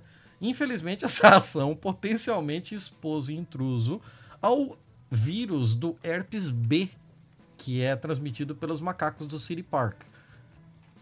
É, no entanto, ele, ele, o vírus não é considerado um risco para os macacos e apresenta sintomas semelhantes aos da herpes labial em humanos. No entanto, é potencialmente fatal para humanos, com mais de 30 mortes conhecidas registradas em todo o mundo e apenas um caso confirmado de transmissão humano-humano. Então, por isso que falaram pro cara, ó, procure atendimento. Tipo, esse cara não vai acabar espalhando isso por aí, mas ele vai se fuder. É, os sintomas da infecção viral incluem bolhas, dor, dormência perto do ponto da infecção, sintomas semelhantes aos da gripe, incluindo febre, dores musculares, dor de cabeça, fadiga, dificuldade respiratória, encefalite e disfunção neurológica. Meu Deus do céu. Porra, é um bingo sensacional, hein? Tomara que tenha todos os sintomas. É, a maioria dos macacos em todo o mundo carrega o vírus e há sinalização no recinto de Launceston informando que os macacos do local estão infectados. Então, o Vanzetta já disse para a polícia da Tasmânia, para o Departamento de Saúde da, da Tasmânia, que já estão de sobreaviso sobre essa invasão e sobre essa infecção. Ó, Hum. Temos muito, muitos, muitas camadas de problemas nessa notícia. Começar pelo fato dessa mania do pessoal tem de ficar jogando moeda, que é uma coisa estúpida. Você concorda comigo? Sim. É uma coisa estúpida. Então tem que parar de jogar moeda. Segundo, parar de jogar moeda onde tem bicho. Parem de jogar moeda onde tem bicho. Porque, hum, coitado do bicho, deixa o bicho. E terceiro, para de invadir a casa do bicho para fazer qualquer coisa que seja, inclusive pegar a moeda que o bundão largou lá. Pra que essa Pergunta, merda? Letícia. Pra quê? Pergunta, Letícia. É, hum. Você conhece alguma coisa sobre essa herpes, herpes tipo B aí? Não. Tipo, a, a minha pergunta é tipo, se as moedas estariam infectadas. Se esse cara usar as moedas no comércio local, ele pode acabar infectando pessoas? Ah, não, acho pouco provável. Não é, não é assim tão fácil. Não tem muitos micro-organismos que têm que causam doenças e que têm essa, essa resistência em superfícies, entendeu? Uhum. Mesmo as que são, sei lá, que causam infecção hospitalar, então você tem que desinfetar tudo, tá, não sei o quê, mas assim, da meia hora meio que não morreu tudo, sabe? Não, não, é, não são muitos os, os, que conseguem se manter viáveis nas superfícies, expostas aos elementos, assim, e, e causar doença depois. Porra, tem que ser mega Highlander. O medo é esta caceta que eles hum. falam que não há transmissão, casos né, de transmissão de humano para humano, né? Mas ainda não há, né? Ainda. Uhum. Se mutar, pode vir a ter. Sim, senhora.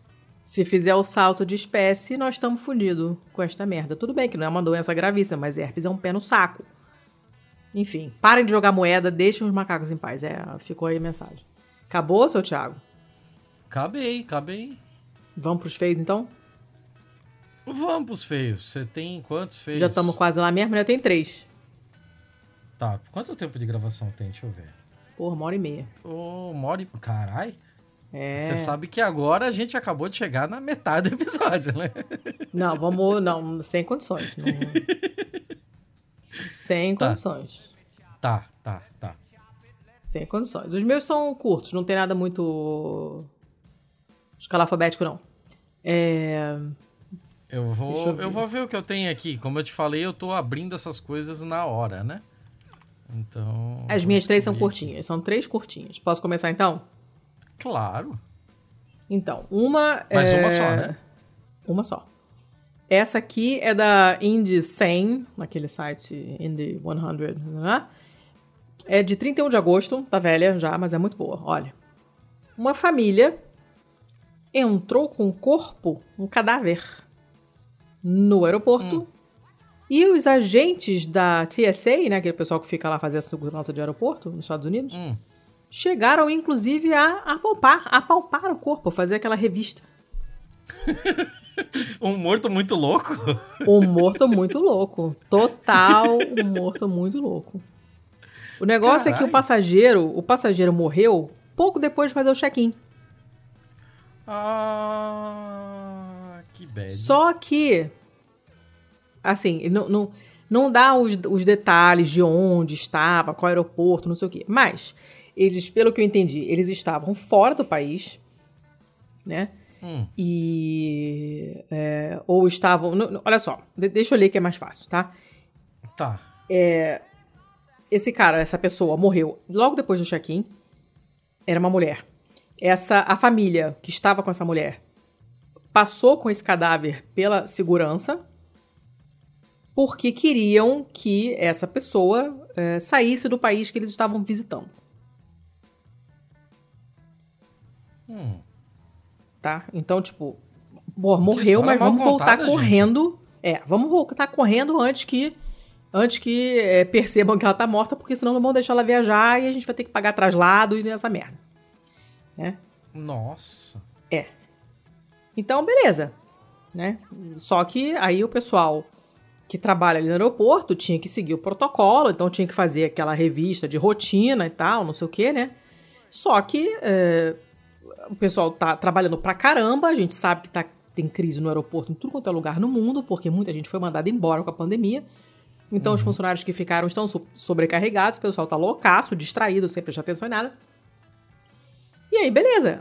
Foram lá, apalparam lá, revistaram a mulher de luva, como fazem sempre, né? Então passaram ali as mãos ali no, no- na barriga, né? Por dentro da, da, da cintura ali da, da roupa, né? Pra ver se não tinha alguma coisa presa dentro, nas pernas e tal. Uhum. E. e ninguém percebeu, né? O cadáver simplesmente recebeu autorização pra continuar. Tipo, vai lá. Passou no security check. Que loucura. E é só isso, uma história completamente louca. o cadáver é um negócio loucaço. E é só isso. É notícia bizarra. Que depois não explica nem o que aconteceu depois. Eu não sei se, a- se o cadáver viajou, se não viajou. Não sei.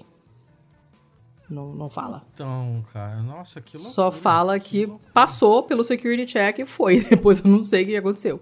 Mas que é loucaço, é loucaço. Imagina todos os funcionários que estiveram envolvidos no- na autorização para essa pessoa viajar. Assim, todo mundo que viu, Uhum.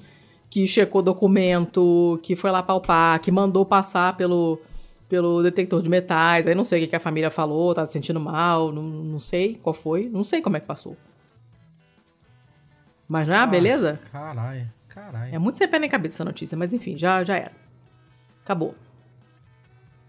Então, Hum, é isso eu, eu não sei nem por onde começar, na real.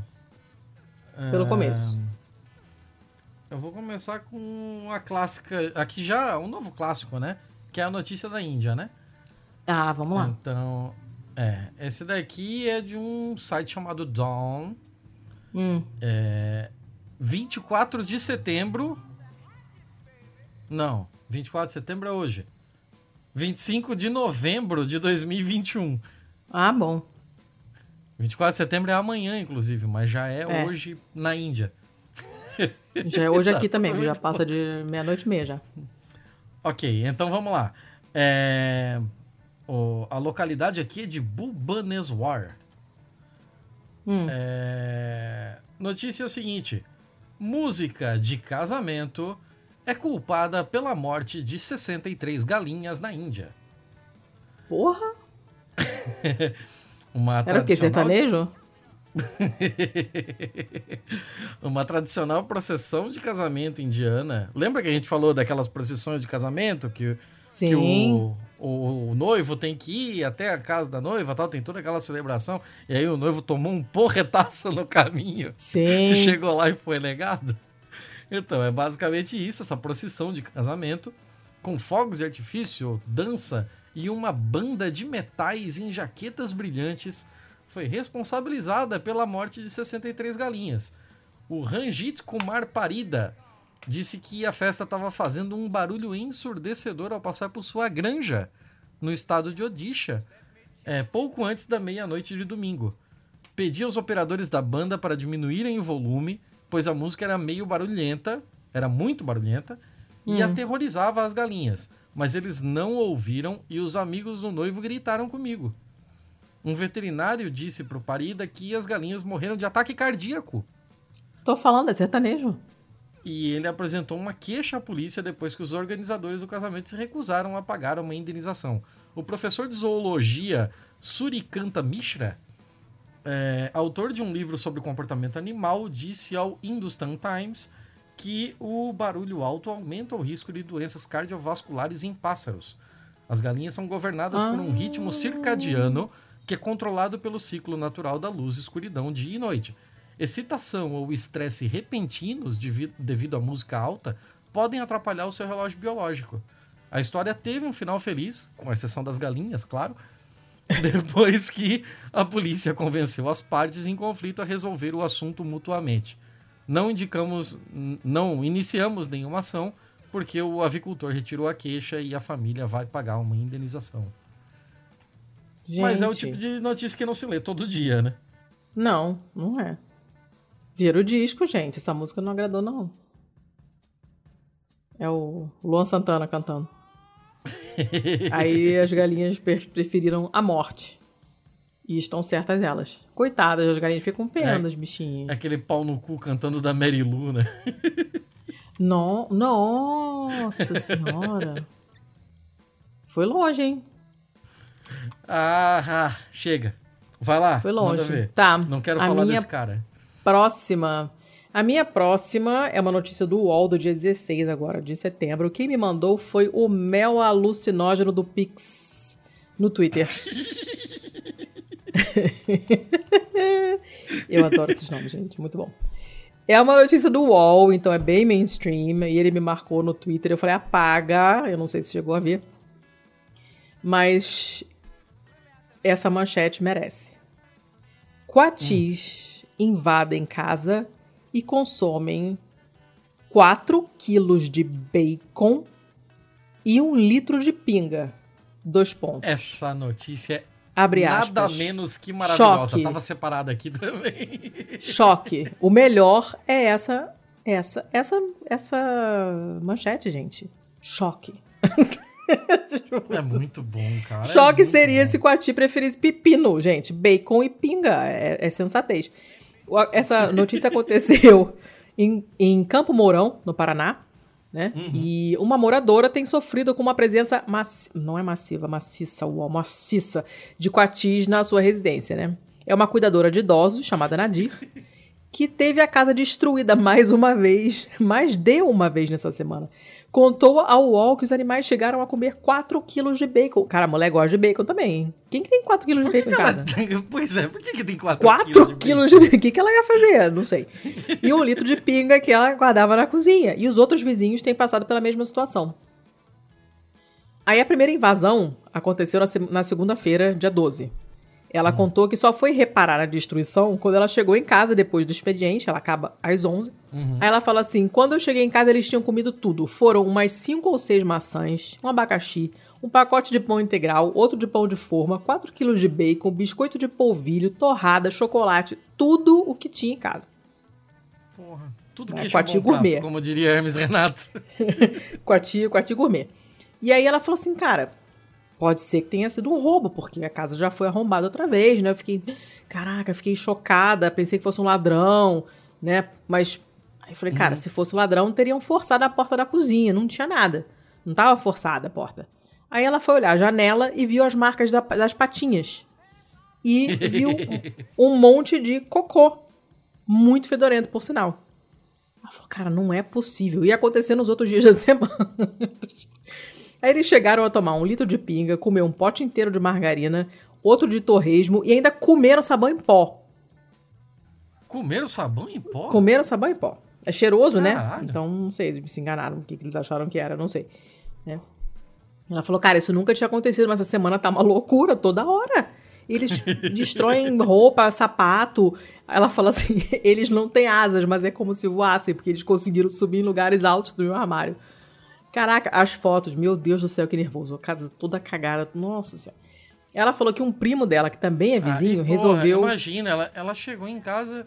Ela trabalha até às 11. Ela chegou em casa quase meia-noite. E tá tudo cagado por causa de e fucking cagada, Pati. É. Porra, cara, que desânimo, meu. é, é.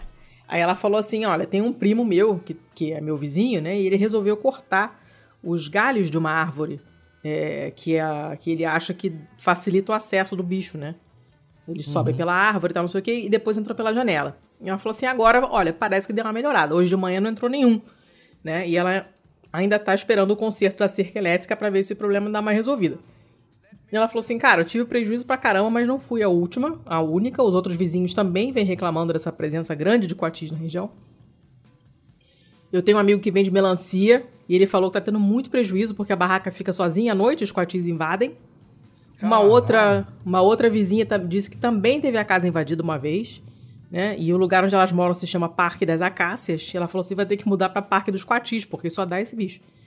E, e aí o IAT, que é o Instituto Água e Terra do Paraná, falou que a incidência de coatis é, aumentada né, se deve ao avanço das áreas urbanas em locais onde antes tinha maior presença de animais silvestres.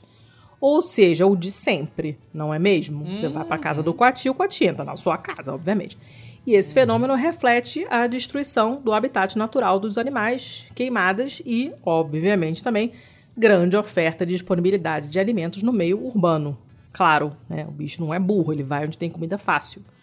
né? E, obviamente, quando eu estou falando que a gente vai na casa do bicho, o bicho entra na nossa casa, eu não estou dando culpa, botando a culpa na Nadir.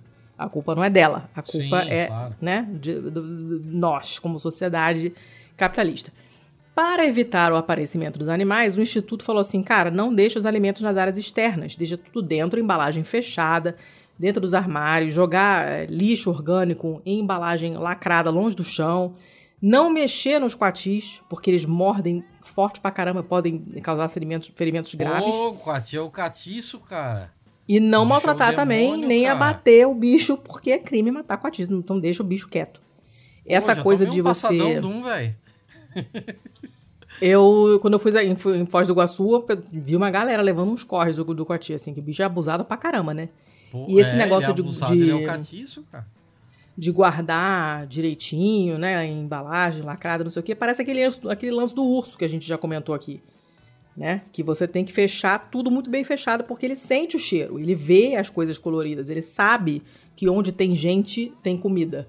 Então eles ficam atrás, né? Então você tem que esconder o máximo possível e, e- e dificultar o acesso mesmo, porque senão ele vai vir. Lembrando que não é vai vir, é vai vir, tá? Por favor. Ah, enfim, normalmente o que eles comem na natureza são pequenos roedores, insetos, aves e frutos, mas se ele entrar na casa da fulana e tiver 4 quilos de bacon, ele vai comer os 4 quilos de bacon, porque ele é coati, mas ele não mas é aí até eu que sou bobinho, né? Exatamente, né? Então não Caralho. deixem 4 quilos de bacon dando sopa. Esse é o, o conselho do He-Man de hoje. Era só isso. Eu fiquei com muita pena da Nadir, porque né, não é mole, mas essa, essa notícia com esse choque no final, assim, eu, eu ri muito alto quando eu li a manchete. choque, achei maravilhoso. Acabei. Vai pra próxima. Depois eu tenho só mais uma que também é bem curtinha. Tá, é, eu vou com uma um pouquinho mais longa, então aproveitar que, que Vai. posso. Já que a minha primeira foi bem curtinha. Ah, Dona Letícia, essa primeira Hum. começa com uma pergunta pra você. Quanto você cobraria pra permitir que alguém quebrasse as suas pernas? Porra, eu não, eu, eu não quero ninguém quebrando minha perna nunca. Mas, eu assim, prefiro ser a mosca, eu prefiro ser, comer cadáver de javali. Mas assim, se alguém fosse quebrar sua perna, quanto é que você gostaria de receber por ela? Eu sei lá, cara, como quantifica isso? Coisa de maluco. É, então, ó, ó, essa notícia aqui, ela já começa com esse esquema muito louco aí de um número crescente de homens que está passando por uma cirurgia radical para crescer de 3 a 6 polegadas. Ah, mas isso aí na Ásia já é uma parada que rola já tem um tempinho, viu? Então, aí eles têm o fêmur fraturado. E aí depois... com dores atrozes. É, e aí depois os caras entram com um, um osso expansível no lugar do dele e vão espichando. Caceta. É, é, cara, Nossa, deve doer muito. Eu, vou te, eu vou te passar o link disso. E assim. Não quero ver, não. Tem uma foto. Não, tem uma foto da. Do bagulho que eles botam no lugar do osso do cara. Hum. E olhar para aquilo dói. E tá assim, na mão de uma pessoa. Gente. Cara, meu amigo. Então, é... vamos lá, vamos com a notícia. A notícia é grande. Mas é tá? bonita, hein? Bonito então... esse fêmur de acrílico. Ah. É, mas ninguém vai ver, né? Eu sei, não. Não é o que tá. O, é. o que tá ele tá não, segurando é, um modelo, hoje... né? A exato, parada que vai exato. dentro é só o, o a parada de, de, metal, mas é bonitão, assim, esse modelo de acrílico é legal. Então, vamos lá. John Lovedale está se sentindo muito bem, apesar do fato de que ele não deveria estar andando agora. É um pouco depois das nove da manhã de uma manhã quente de sábado em Las Vegas e ele está andando pelo Aria Resort and Casino, hum. é, mancando pronunciadamente estremecendo claro. enquanto joga os quadris em semicírculos largos e arrasta os pés exatamente para onde eles precisam estar. O efeito é como se ele fosse um um extra, né, um, um figurante de GTA que acabou de levar um tiro na bunda. Meu Deus, gente. John está é, em seus 40 e poucos anos e tem 1,70m. Riso de coração grande, construído como um cacto saguaro. Uh, você pode. Se você apertar os olhos, ele meio que se parece com um brócolis Neil deGrasse Tyson. Para onde está indo esta matéria? Eu estou tentando é. entender. Então, é, ele está na, na, cidade para ver o seu cirurgião ortopedista, né? É, tendo chegado ontem à noite é, da Pensilvânia, onde ele trabalha como engenheiro de sistemas para o governo, de redes, né? Hum. Ele quase perdeu o voo, tava com tanta pressa que esqueceu de trazer as muletas. Como alguém hum. nessa situação esquece as muletas. Boa o pergunta. fato do John estar em pé é impressionante e provavelmente tolo, considerando que apenas oito meses antes ele tinha 1,70. Hum. Em setembro, ele pagou 75 mil dólares oh, pelo neném. privilégio agonizante de ter suas pernas alongadas cirurgicamente. Oh, fofinho. Isso implicava ter os dois fem, fêmurs, fêmures. Fêmures, fêmures. Fêmures? Uhum. Tá. Os dois fêmures quebrados. E aí coloca neles pregos de metal ajustáveis. Ai, caralho. E aí, cada, cada prego desse é feito de titânio, que é flexível e resistente. Sim do. Que é o material que se usa para prótese normalmente, né? Para órtese uhum. e tal. Hum. E essa, esses pregos, né, foram estendidos um milímetro todos os dias por cerca de 90 dias por meio de um controle remoto magnético. Hum. Uma vez que os ossos quebrados se curem, se, se fundam de novo, pronto. Hum. O John tá mais alto.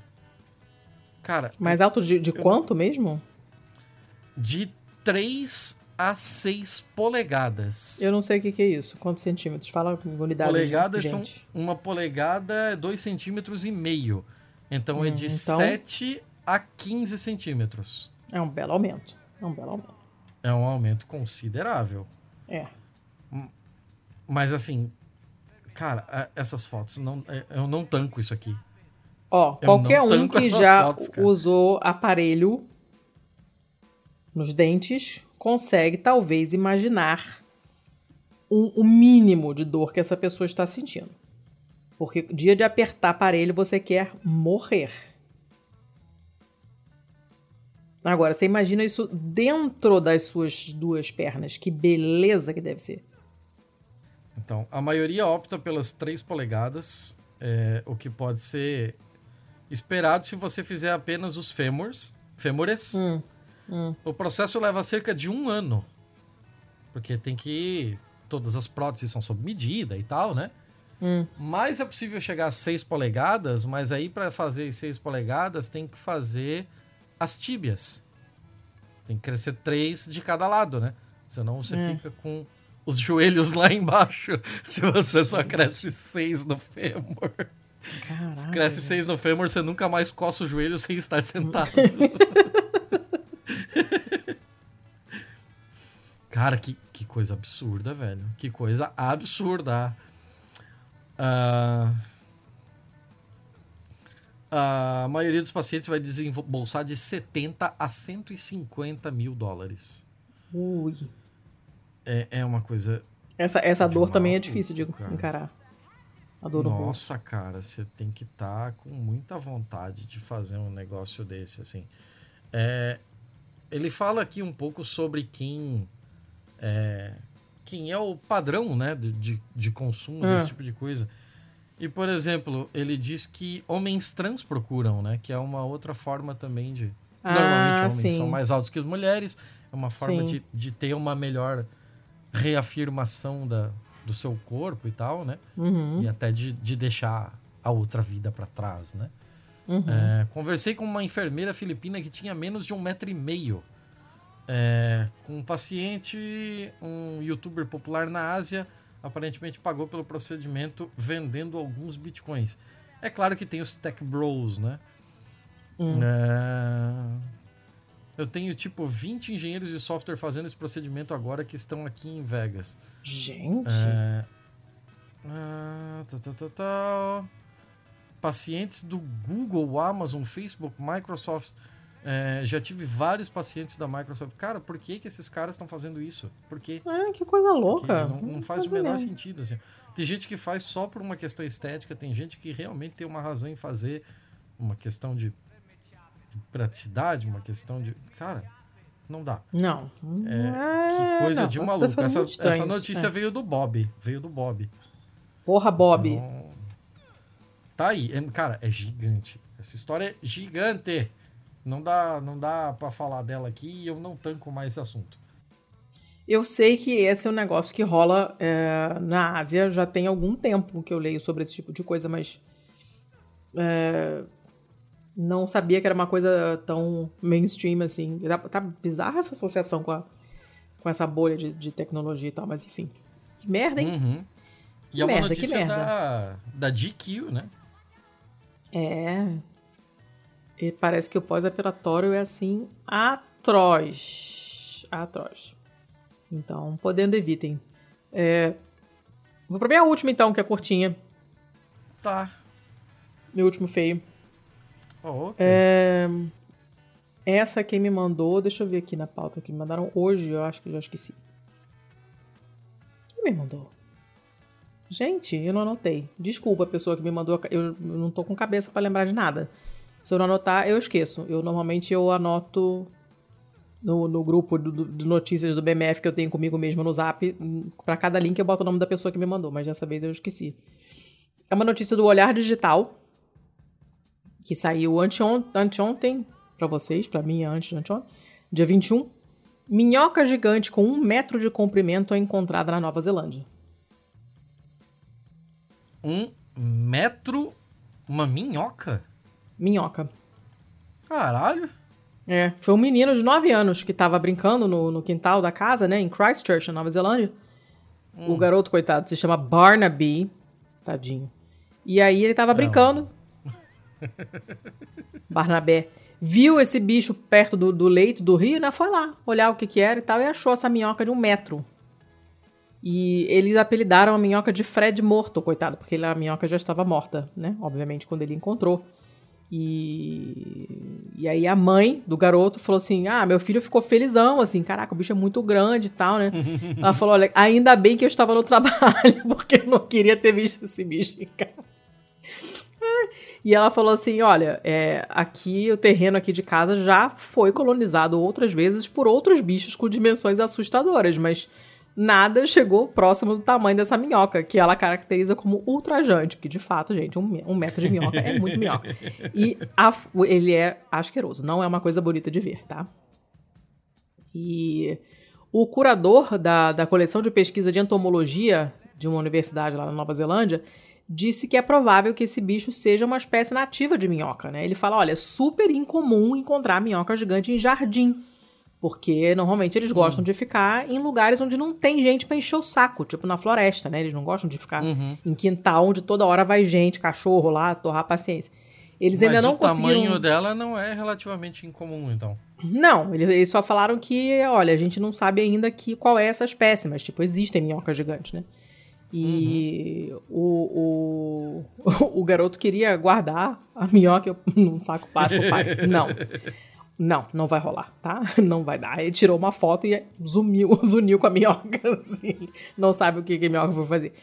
Há atualmente mais de 200 espécies de minhocas na Nova Zelândia e a maior delas é uma criatura hum, vista muito raramente, chamada de verme de Auckland do Norte, e que pode atingir até, até, até, até, até 5 metros de comprimento. Caralho! Você imagina uma minhoca de 5 metros? Cara, eu não consigo imaginar de um. Tem uma de 6, tá? como assim, meu? É a maior minhoca do mundo, é a gigante de Gippsland da Austrália. Megascolides australis, que tem cerca de 6 metros de comprimento. E está na uh, lista vermelha da União Internacional para a Conservação da Natureza, porque corre sério risco de extinção, né? Obviamente, por todos aqueles motivos que nós já comentamos. E Puta tem um vídeo no fim aqui, é, tem um vídeo no fim da reportagem com o David Attenborough mostrando essa minhoca é, gigante da Austrália, né? E não, não é um bicho bonito, vamos, vamos dizer assim, não, não é. Nenhuma bonito. minhoca é bonita, né? Não, não, não, é, isso. né? Mas ela, ela é passável porque ela é pequena. E quando você bota ela numa dimensão enorme, ela fica particularmente asquerosa. É uma minhoca muito feia. Hum. E. Eu não, não sei. Talvez eu coloque essa foto da minhoca na, na capa. Pode ser, não sei. Vocês saberão quando ouvirem o episódio. É, acabou, é só isso. Tá. Deixa eu. Você falou aí dos coati comendo bacon? Sim, eu vou aí com Eu vou aí com uma parada bem parecida, tá? Tá, duas de horas agosto, de gravação. Só digo isso. 9 de agosto. Tá. Velha, hein? Essa é velha. 9 de agosto. Velha? Porra. Nem velha? dois meses. Velha, da época da internet de escada. Vai. Tá bom, se é velha, então você já ouviu isso aqui. É, homem é preso na Espanha. Pô, tem hum. bastante notícia da Espanha hoje, né? É. é homem é preso na Espanha depois de vender 7 mil presuntos que ele roubou do trabalho.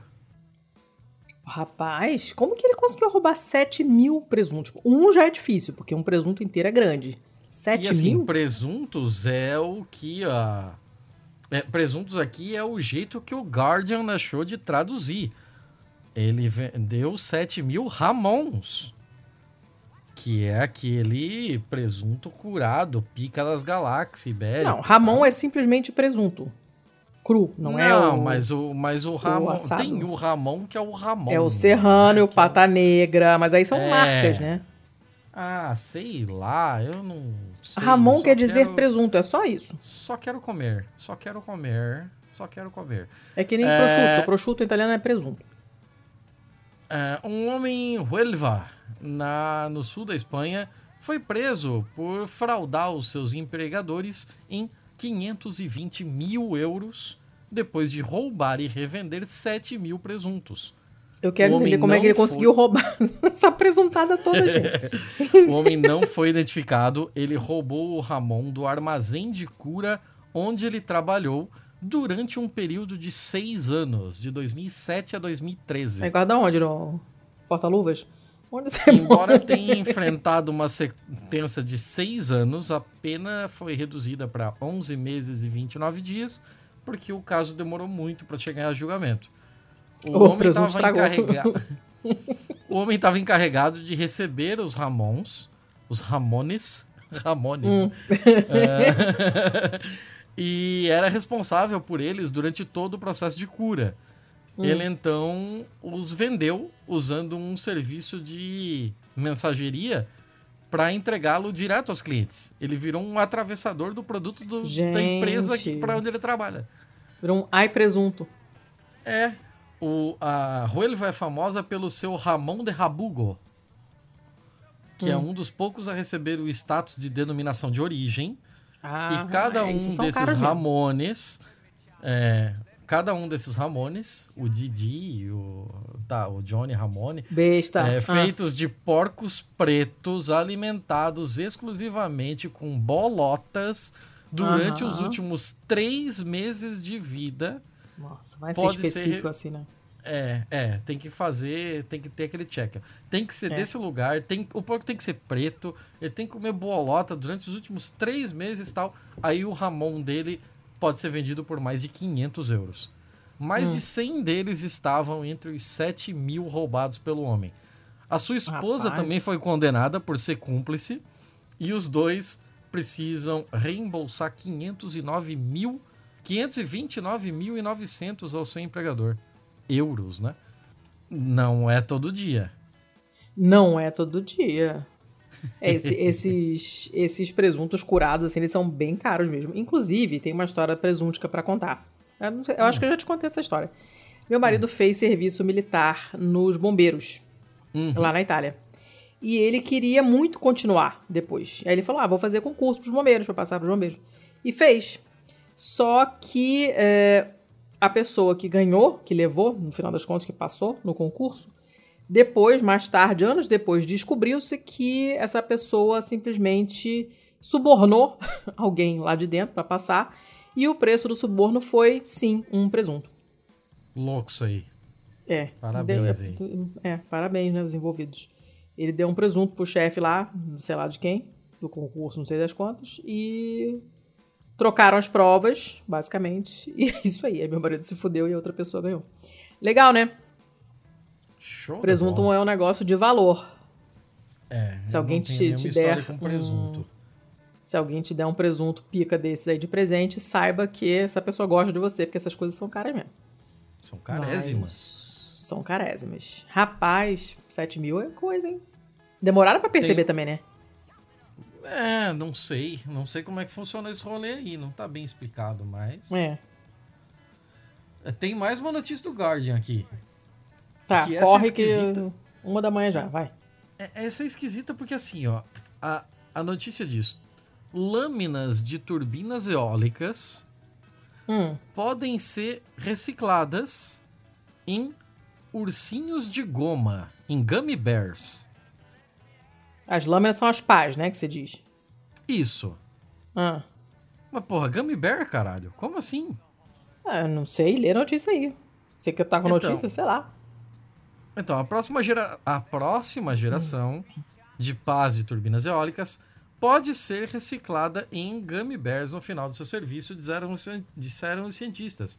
Os pesquisadores da Michigan State University eh, fizeram uma resina composta para as lâminas, combinando fibra de vidro com um polímero derivado de plantas e um sintético. Quando as lâminas atingirem o fim da sua vida útil, os materiais podem ser decompostos e reciclados para fazer novos produtos, Hum. incluindo outras lâminas de turbina. Ou então para fazer doces mastigáveis. É, Gente, mas quem que energia- vai querer. Então, Quem que vai querer jujuba sabor pá de fibra de vidro. Que isso? Então, é, o que, que eu vou dizer? É por isso que ela tá aqui. Porque ela tem todo o potencial, assim, para ser uma inovação tecnológica maneira pra caralho. Não, que gente, podia mas tá você não. bom. Mas, porra, de todas as aplicações, assim, você pode dar no fim da vida de uma tur... de uma uma pá de turbina eólica, você vai fazer bala de goma? Porra. Não é, faz sentido. Pra... Como é que a gente vai comer um negócio que era um ventilador, gente? Vou continuar aqui. Para combater o desperdício, os pesquisadores projetaram uma nova forma de resina e a digestão da resina em uma solução alcalina produz lactato de potássio, que pode ser purificado e transformado em doces e bebidas esportivas. Mas, ó, Gatorade é, de merda aí, ó. É, recuperamos lactato de potássio de grau alimentício e o usamos para fazer bala de gomas que eu comi, disse John Dorgan. Amigo. Dorgas. John Dorgas. Amigo, não, não. A digestão alcalina também liberou polimetacrilato de metila, que é PMMA, um hum. material acrílico hum. hum. comum. É. Que é um material acrílico comum usado em janelas e lanterna de carro. Olha, você imagina você abrindo um pacotinho de jujuba lá e tem aqui sabor lanterna, sabor janela. Hum, lindo. Ao comer ursinhos de goma derivados de uma turbina eólica, Dorgan diz que um átomo de carbono derivado de uma planta, como milho ou grama, não é diferente de um átomo de carbono que veio de um combustível fóssil. Sim. Tudo faz parte do ciclo global do carbono e mostramos que podemos ir da biomassa no campo para materiais plásticos duráveis e de volta, né? pode transformar a biomassa em plástico e fazer o caminho inverso de plásticos duráveis para alimentos. É, a beleza do nosso sistema de resina é que no final do seu ciclo de uso podemos dissolvê-lo e isso o libera de qualquer matriz em que esteja para que possa ser usado repetidamente em um loop infinito. Esse é o objetivo da economia circular. O que, que você quer que eu te diga? Não comi, não comerei. Então, e já não gosto de bala normal, você imagina bala, bala sabor. Pá de ventoinha. Não vai rolar. Eu não tenho mais a acrescentar sobre essa notícia. Ela, só, ela tá no feio por conta da. da que bizarrice! De, é, de quão inusitado é a associação que eles estão fazendo aqui, né? Mas é, eles fizeram deliberadamente para mostrar isso daqui, né? Então, dispenso foi uma questão amplamente. de visibilidade, foi interessante, vai. Não, é interessante pra caramba. Eu só não quero comer essa merda. Mas eu, repito, eu não gosto de bala nenhuma. Então, pra mim tá, tá suave. Mas que é, que é doido, é. Já pensou? Uhum. Posso ir com a tá, última? seu Thiago. Porra, tem mais uma ainda? É, se tu não deixar, não tem. Eu quero dormir.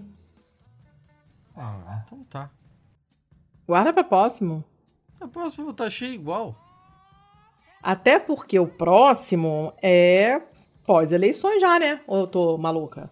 Então, aí você vai querer que eu guarde coisa pro próximo? No próximo a gente vai ter assunto pra caralho. Corra, corra, por favor. Tá. É, notícia, da, notícia da Vice, da Motherboard, hum. né? Que é uma da, das partes de tecnologia da Vice que uma obra de arte gerada por inteligência artificial ganhou o primeiro lugar em uma competição de belas artes da State Fair. E os uh. artistas estão putíssimos. Claro, como era O trabalho gerado por IA de Jason Allen, que se chama Teatro da Ópera Espacial, ficou hum. em primeiro lugar na categoria digital na Feira Estadual do Colorado. A peça é belíssima. Assim, ó, é, eu tô te mandando agora. Olha que hum. coisa mais linda que a IA fez. A gente já teve, e... já falou desse assunto no, essa semana na, na Pistolândia, né? Ai, que coisa linda! Então, e é, a gente falou justamente porque Espetáculo. eu tinha visto essa notícia e estava vendo outras coisas sobre IA. Então, lá no nosso grupo dos apoiadores, eu mandei algumas coisas bem interessantes feitas por IA e mandei, inclusive, lá no, no Playlist Olando, nosso grupo de música, é, uma, uns vídeos do YouTube de músicas famosíssimas que trocaram o clipe por um slideshow que cada imagem era um gerada pelo trecho de letra da música. Ah, então eles pegavam aquele trecho da letra, jogavam na IA, a IA criava alguma coisa Eu com aquilo e eles não. botavam aquilo. Que maneiro. E algumas delas ficaram realmente muito boas. Muito boas. A do Queen, principalmente. É, mas vamos lá. O pessoal ficou putíssimo com esse daqui. O nome de Sim, é, de Simcarnate é John Allen, que é presidente da empresa de jogos de mesa Incarnate Games. É, de, e segundo o site da Feira Estadual, ele venceu na categoria Arte Digital com uma obra chamada Teatro Doppler Espacial. É, a imagem que Allen imprimiu em tela para submissão é maravilhosa. Ela retrata uma cena estranha que parece ser tipo uma ópera espacial mesmo. Parece uma pintura é, uhum. feita com figuras clássicas, um salão barroco, que olham através de uma janela circular para uma paisagem radiante e ensolarada. Mas Allen não pintou essa obra. O software chamado Midjourney fez. E ele usou as instruções, mas o Allen não empunhava nenhum pincel digital, não fez nada. Então, tipo, é, a IA só fez isso porque o, o Allen deu os comandos. Mandou, é claro. Mas isso não torna o Allen o autor da, da obra. Ou o torna, ponto de interrogação. Ha. Ha. Uh, e aí virou essa loucura no Twitter, onde artistas e entusiastas acusam Allen de acelerar a morte de empregos criativos. Hum. E aí alguém aqui fez um fio enorme, mas colocou um TLDR logo no começo, né? TLDR, hum. para quem não sabe, é longo demais, não li. Então aí você não, pode ler só. É, pode ler só isso daqui para saber do que, que se trata. TLDR. Alguém entrou numa competição de arte com uma peça gerada por IE ganhou o primeiro prêmio. Diz o, o, artista aqui e tal. Sim, isso é muito foda. É, that's pretty fucking shitty. É, Estamos vendo a morte da arte se desenrolar diante de nossos olhos. Se os trabalhos criativos não estiverem a salvo das máquinas, mesmo os trabalhos altamente qualificados correm o risco de se tornarem obsoletos. O que teremos então?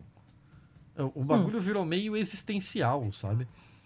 Mas, é. como você pediu para ser é, é, conciso, eu paro por aqui.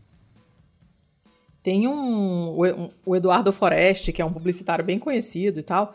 Ele, no perfil do Facebook dele, ele é, frequentemente. Ele tá brincando com essa ferramenta, então ele, ele publica é, coisas que, que, que, as descrições dele geram, né? Como por, por, exatamente com essa mesma ferramenta.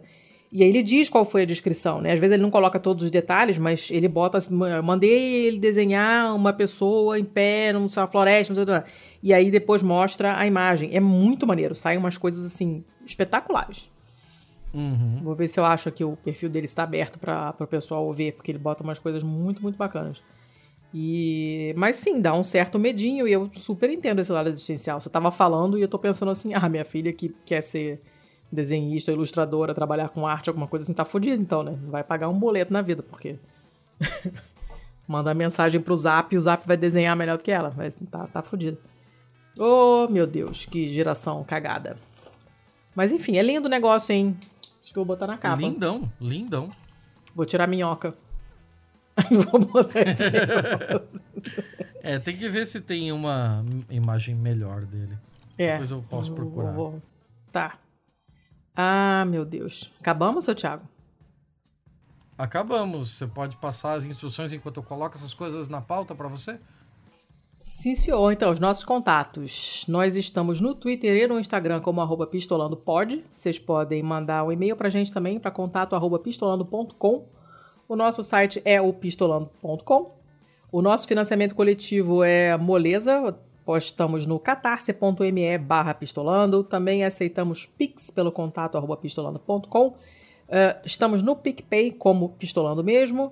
E para quem está fora do Brasil, patreon.com barra pistolando. Se alguém quiser seguir eu e o seu Thiago singularmente, eu sou arroba pacamanca no Twitter. Paca porque no mamífero, manca porque ela manca. O seu Thiago é arroba Thiago underline CZZ. E se quiserem mandar notícias para o BMF, é, peço que façam via DM, porque aí o outro não sabe o que que o um é, vai ler de notícia e vice-versa, que assim a, a, surpresa na hora é garantida. E... Thiago com H. É, Thiago com H. e quando ele passa de uma língua para outra. Por isso que em italiano a gente tem Giacomo e em catalão Jalma. E eu acho que de Jalma também veio desses nomes aí, mas eu não achei nada. E daí no inglês a gente também tem James. Daí em italiano também tem Jacopo e Jacobo, mais parecidos com Yakov. E daí a gente tem uma variação que eu acho que é espanhola, que é Iago. E o que, que aconteceu? Existia um santo que era o Santo Iago, e você abrevia Santiago. Do mesmo jeito que Santana é Santa Ana. E daí, quando as pessoas escutavam Santiago, elas achavam que era San Tiago. Então o nome Tiago passou a existir no meio dessa bagunça toda. Então você pode ter três filhos chamados Jacó, Jaime e Tiago, e eles têm o mesmo nome.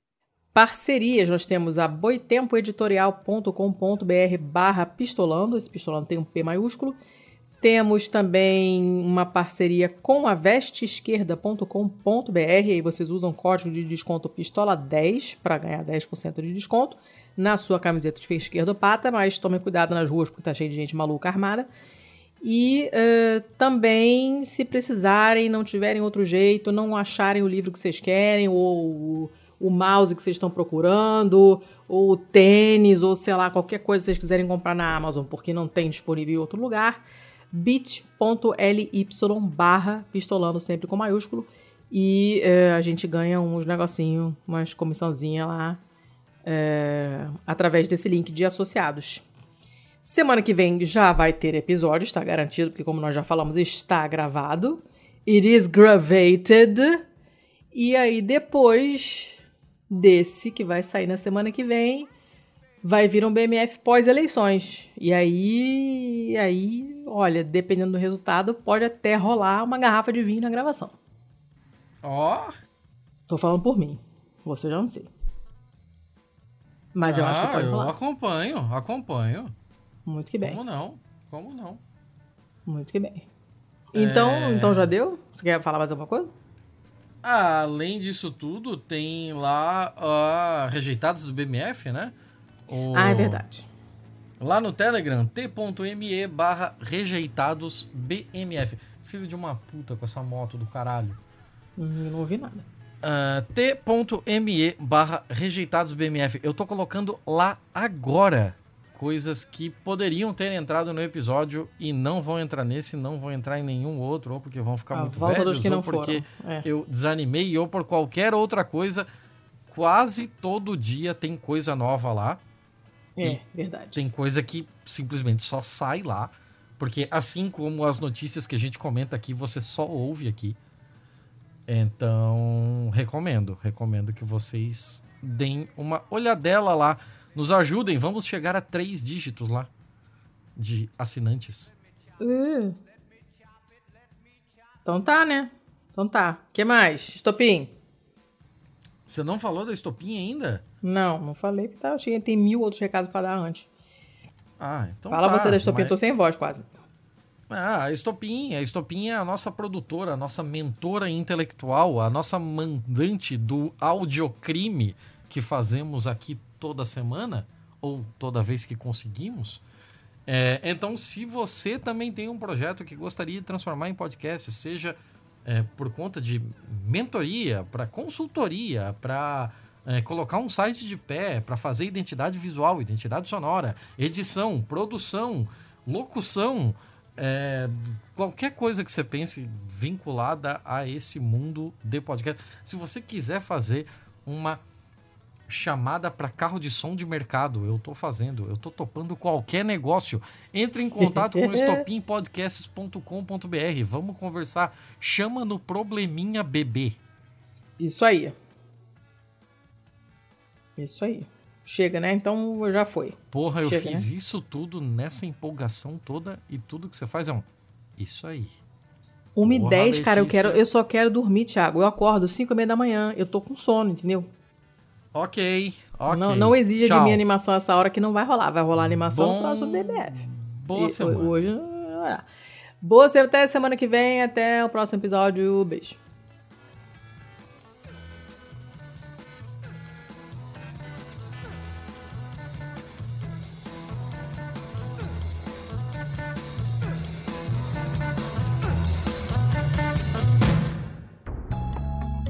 Este podcast foi editado por estopimpodcasts.com.br.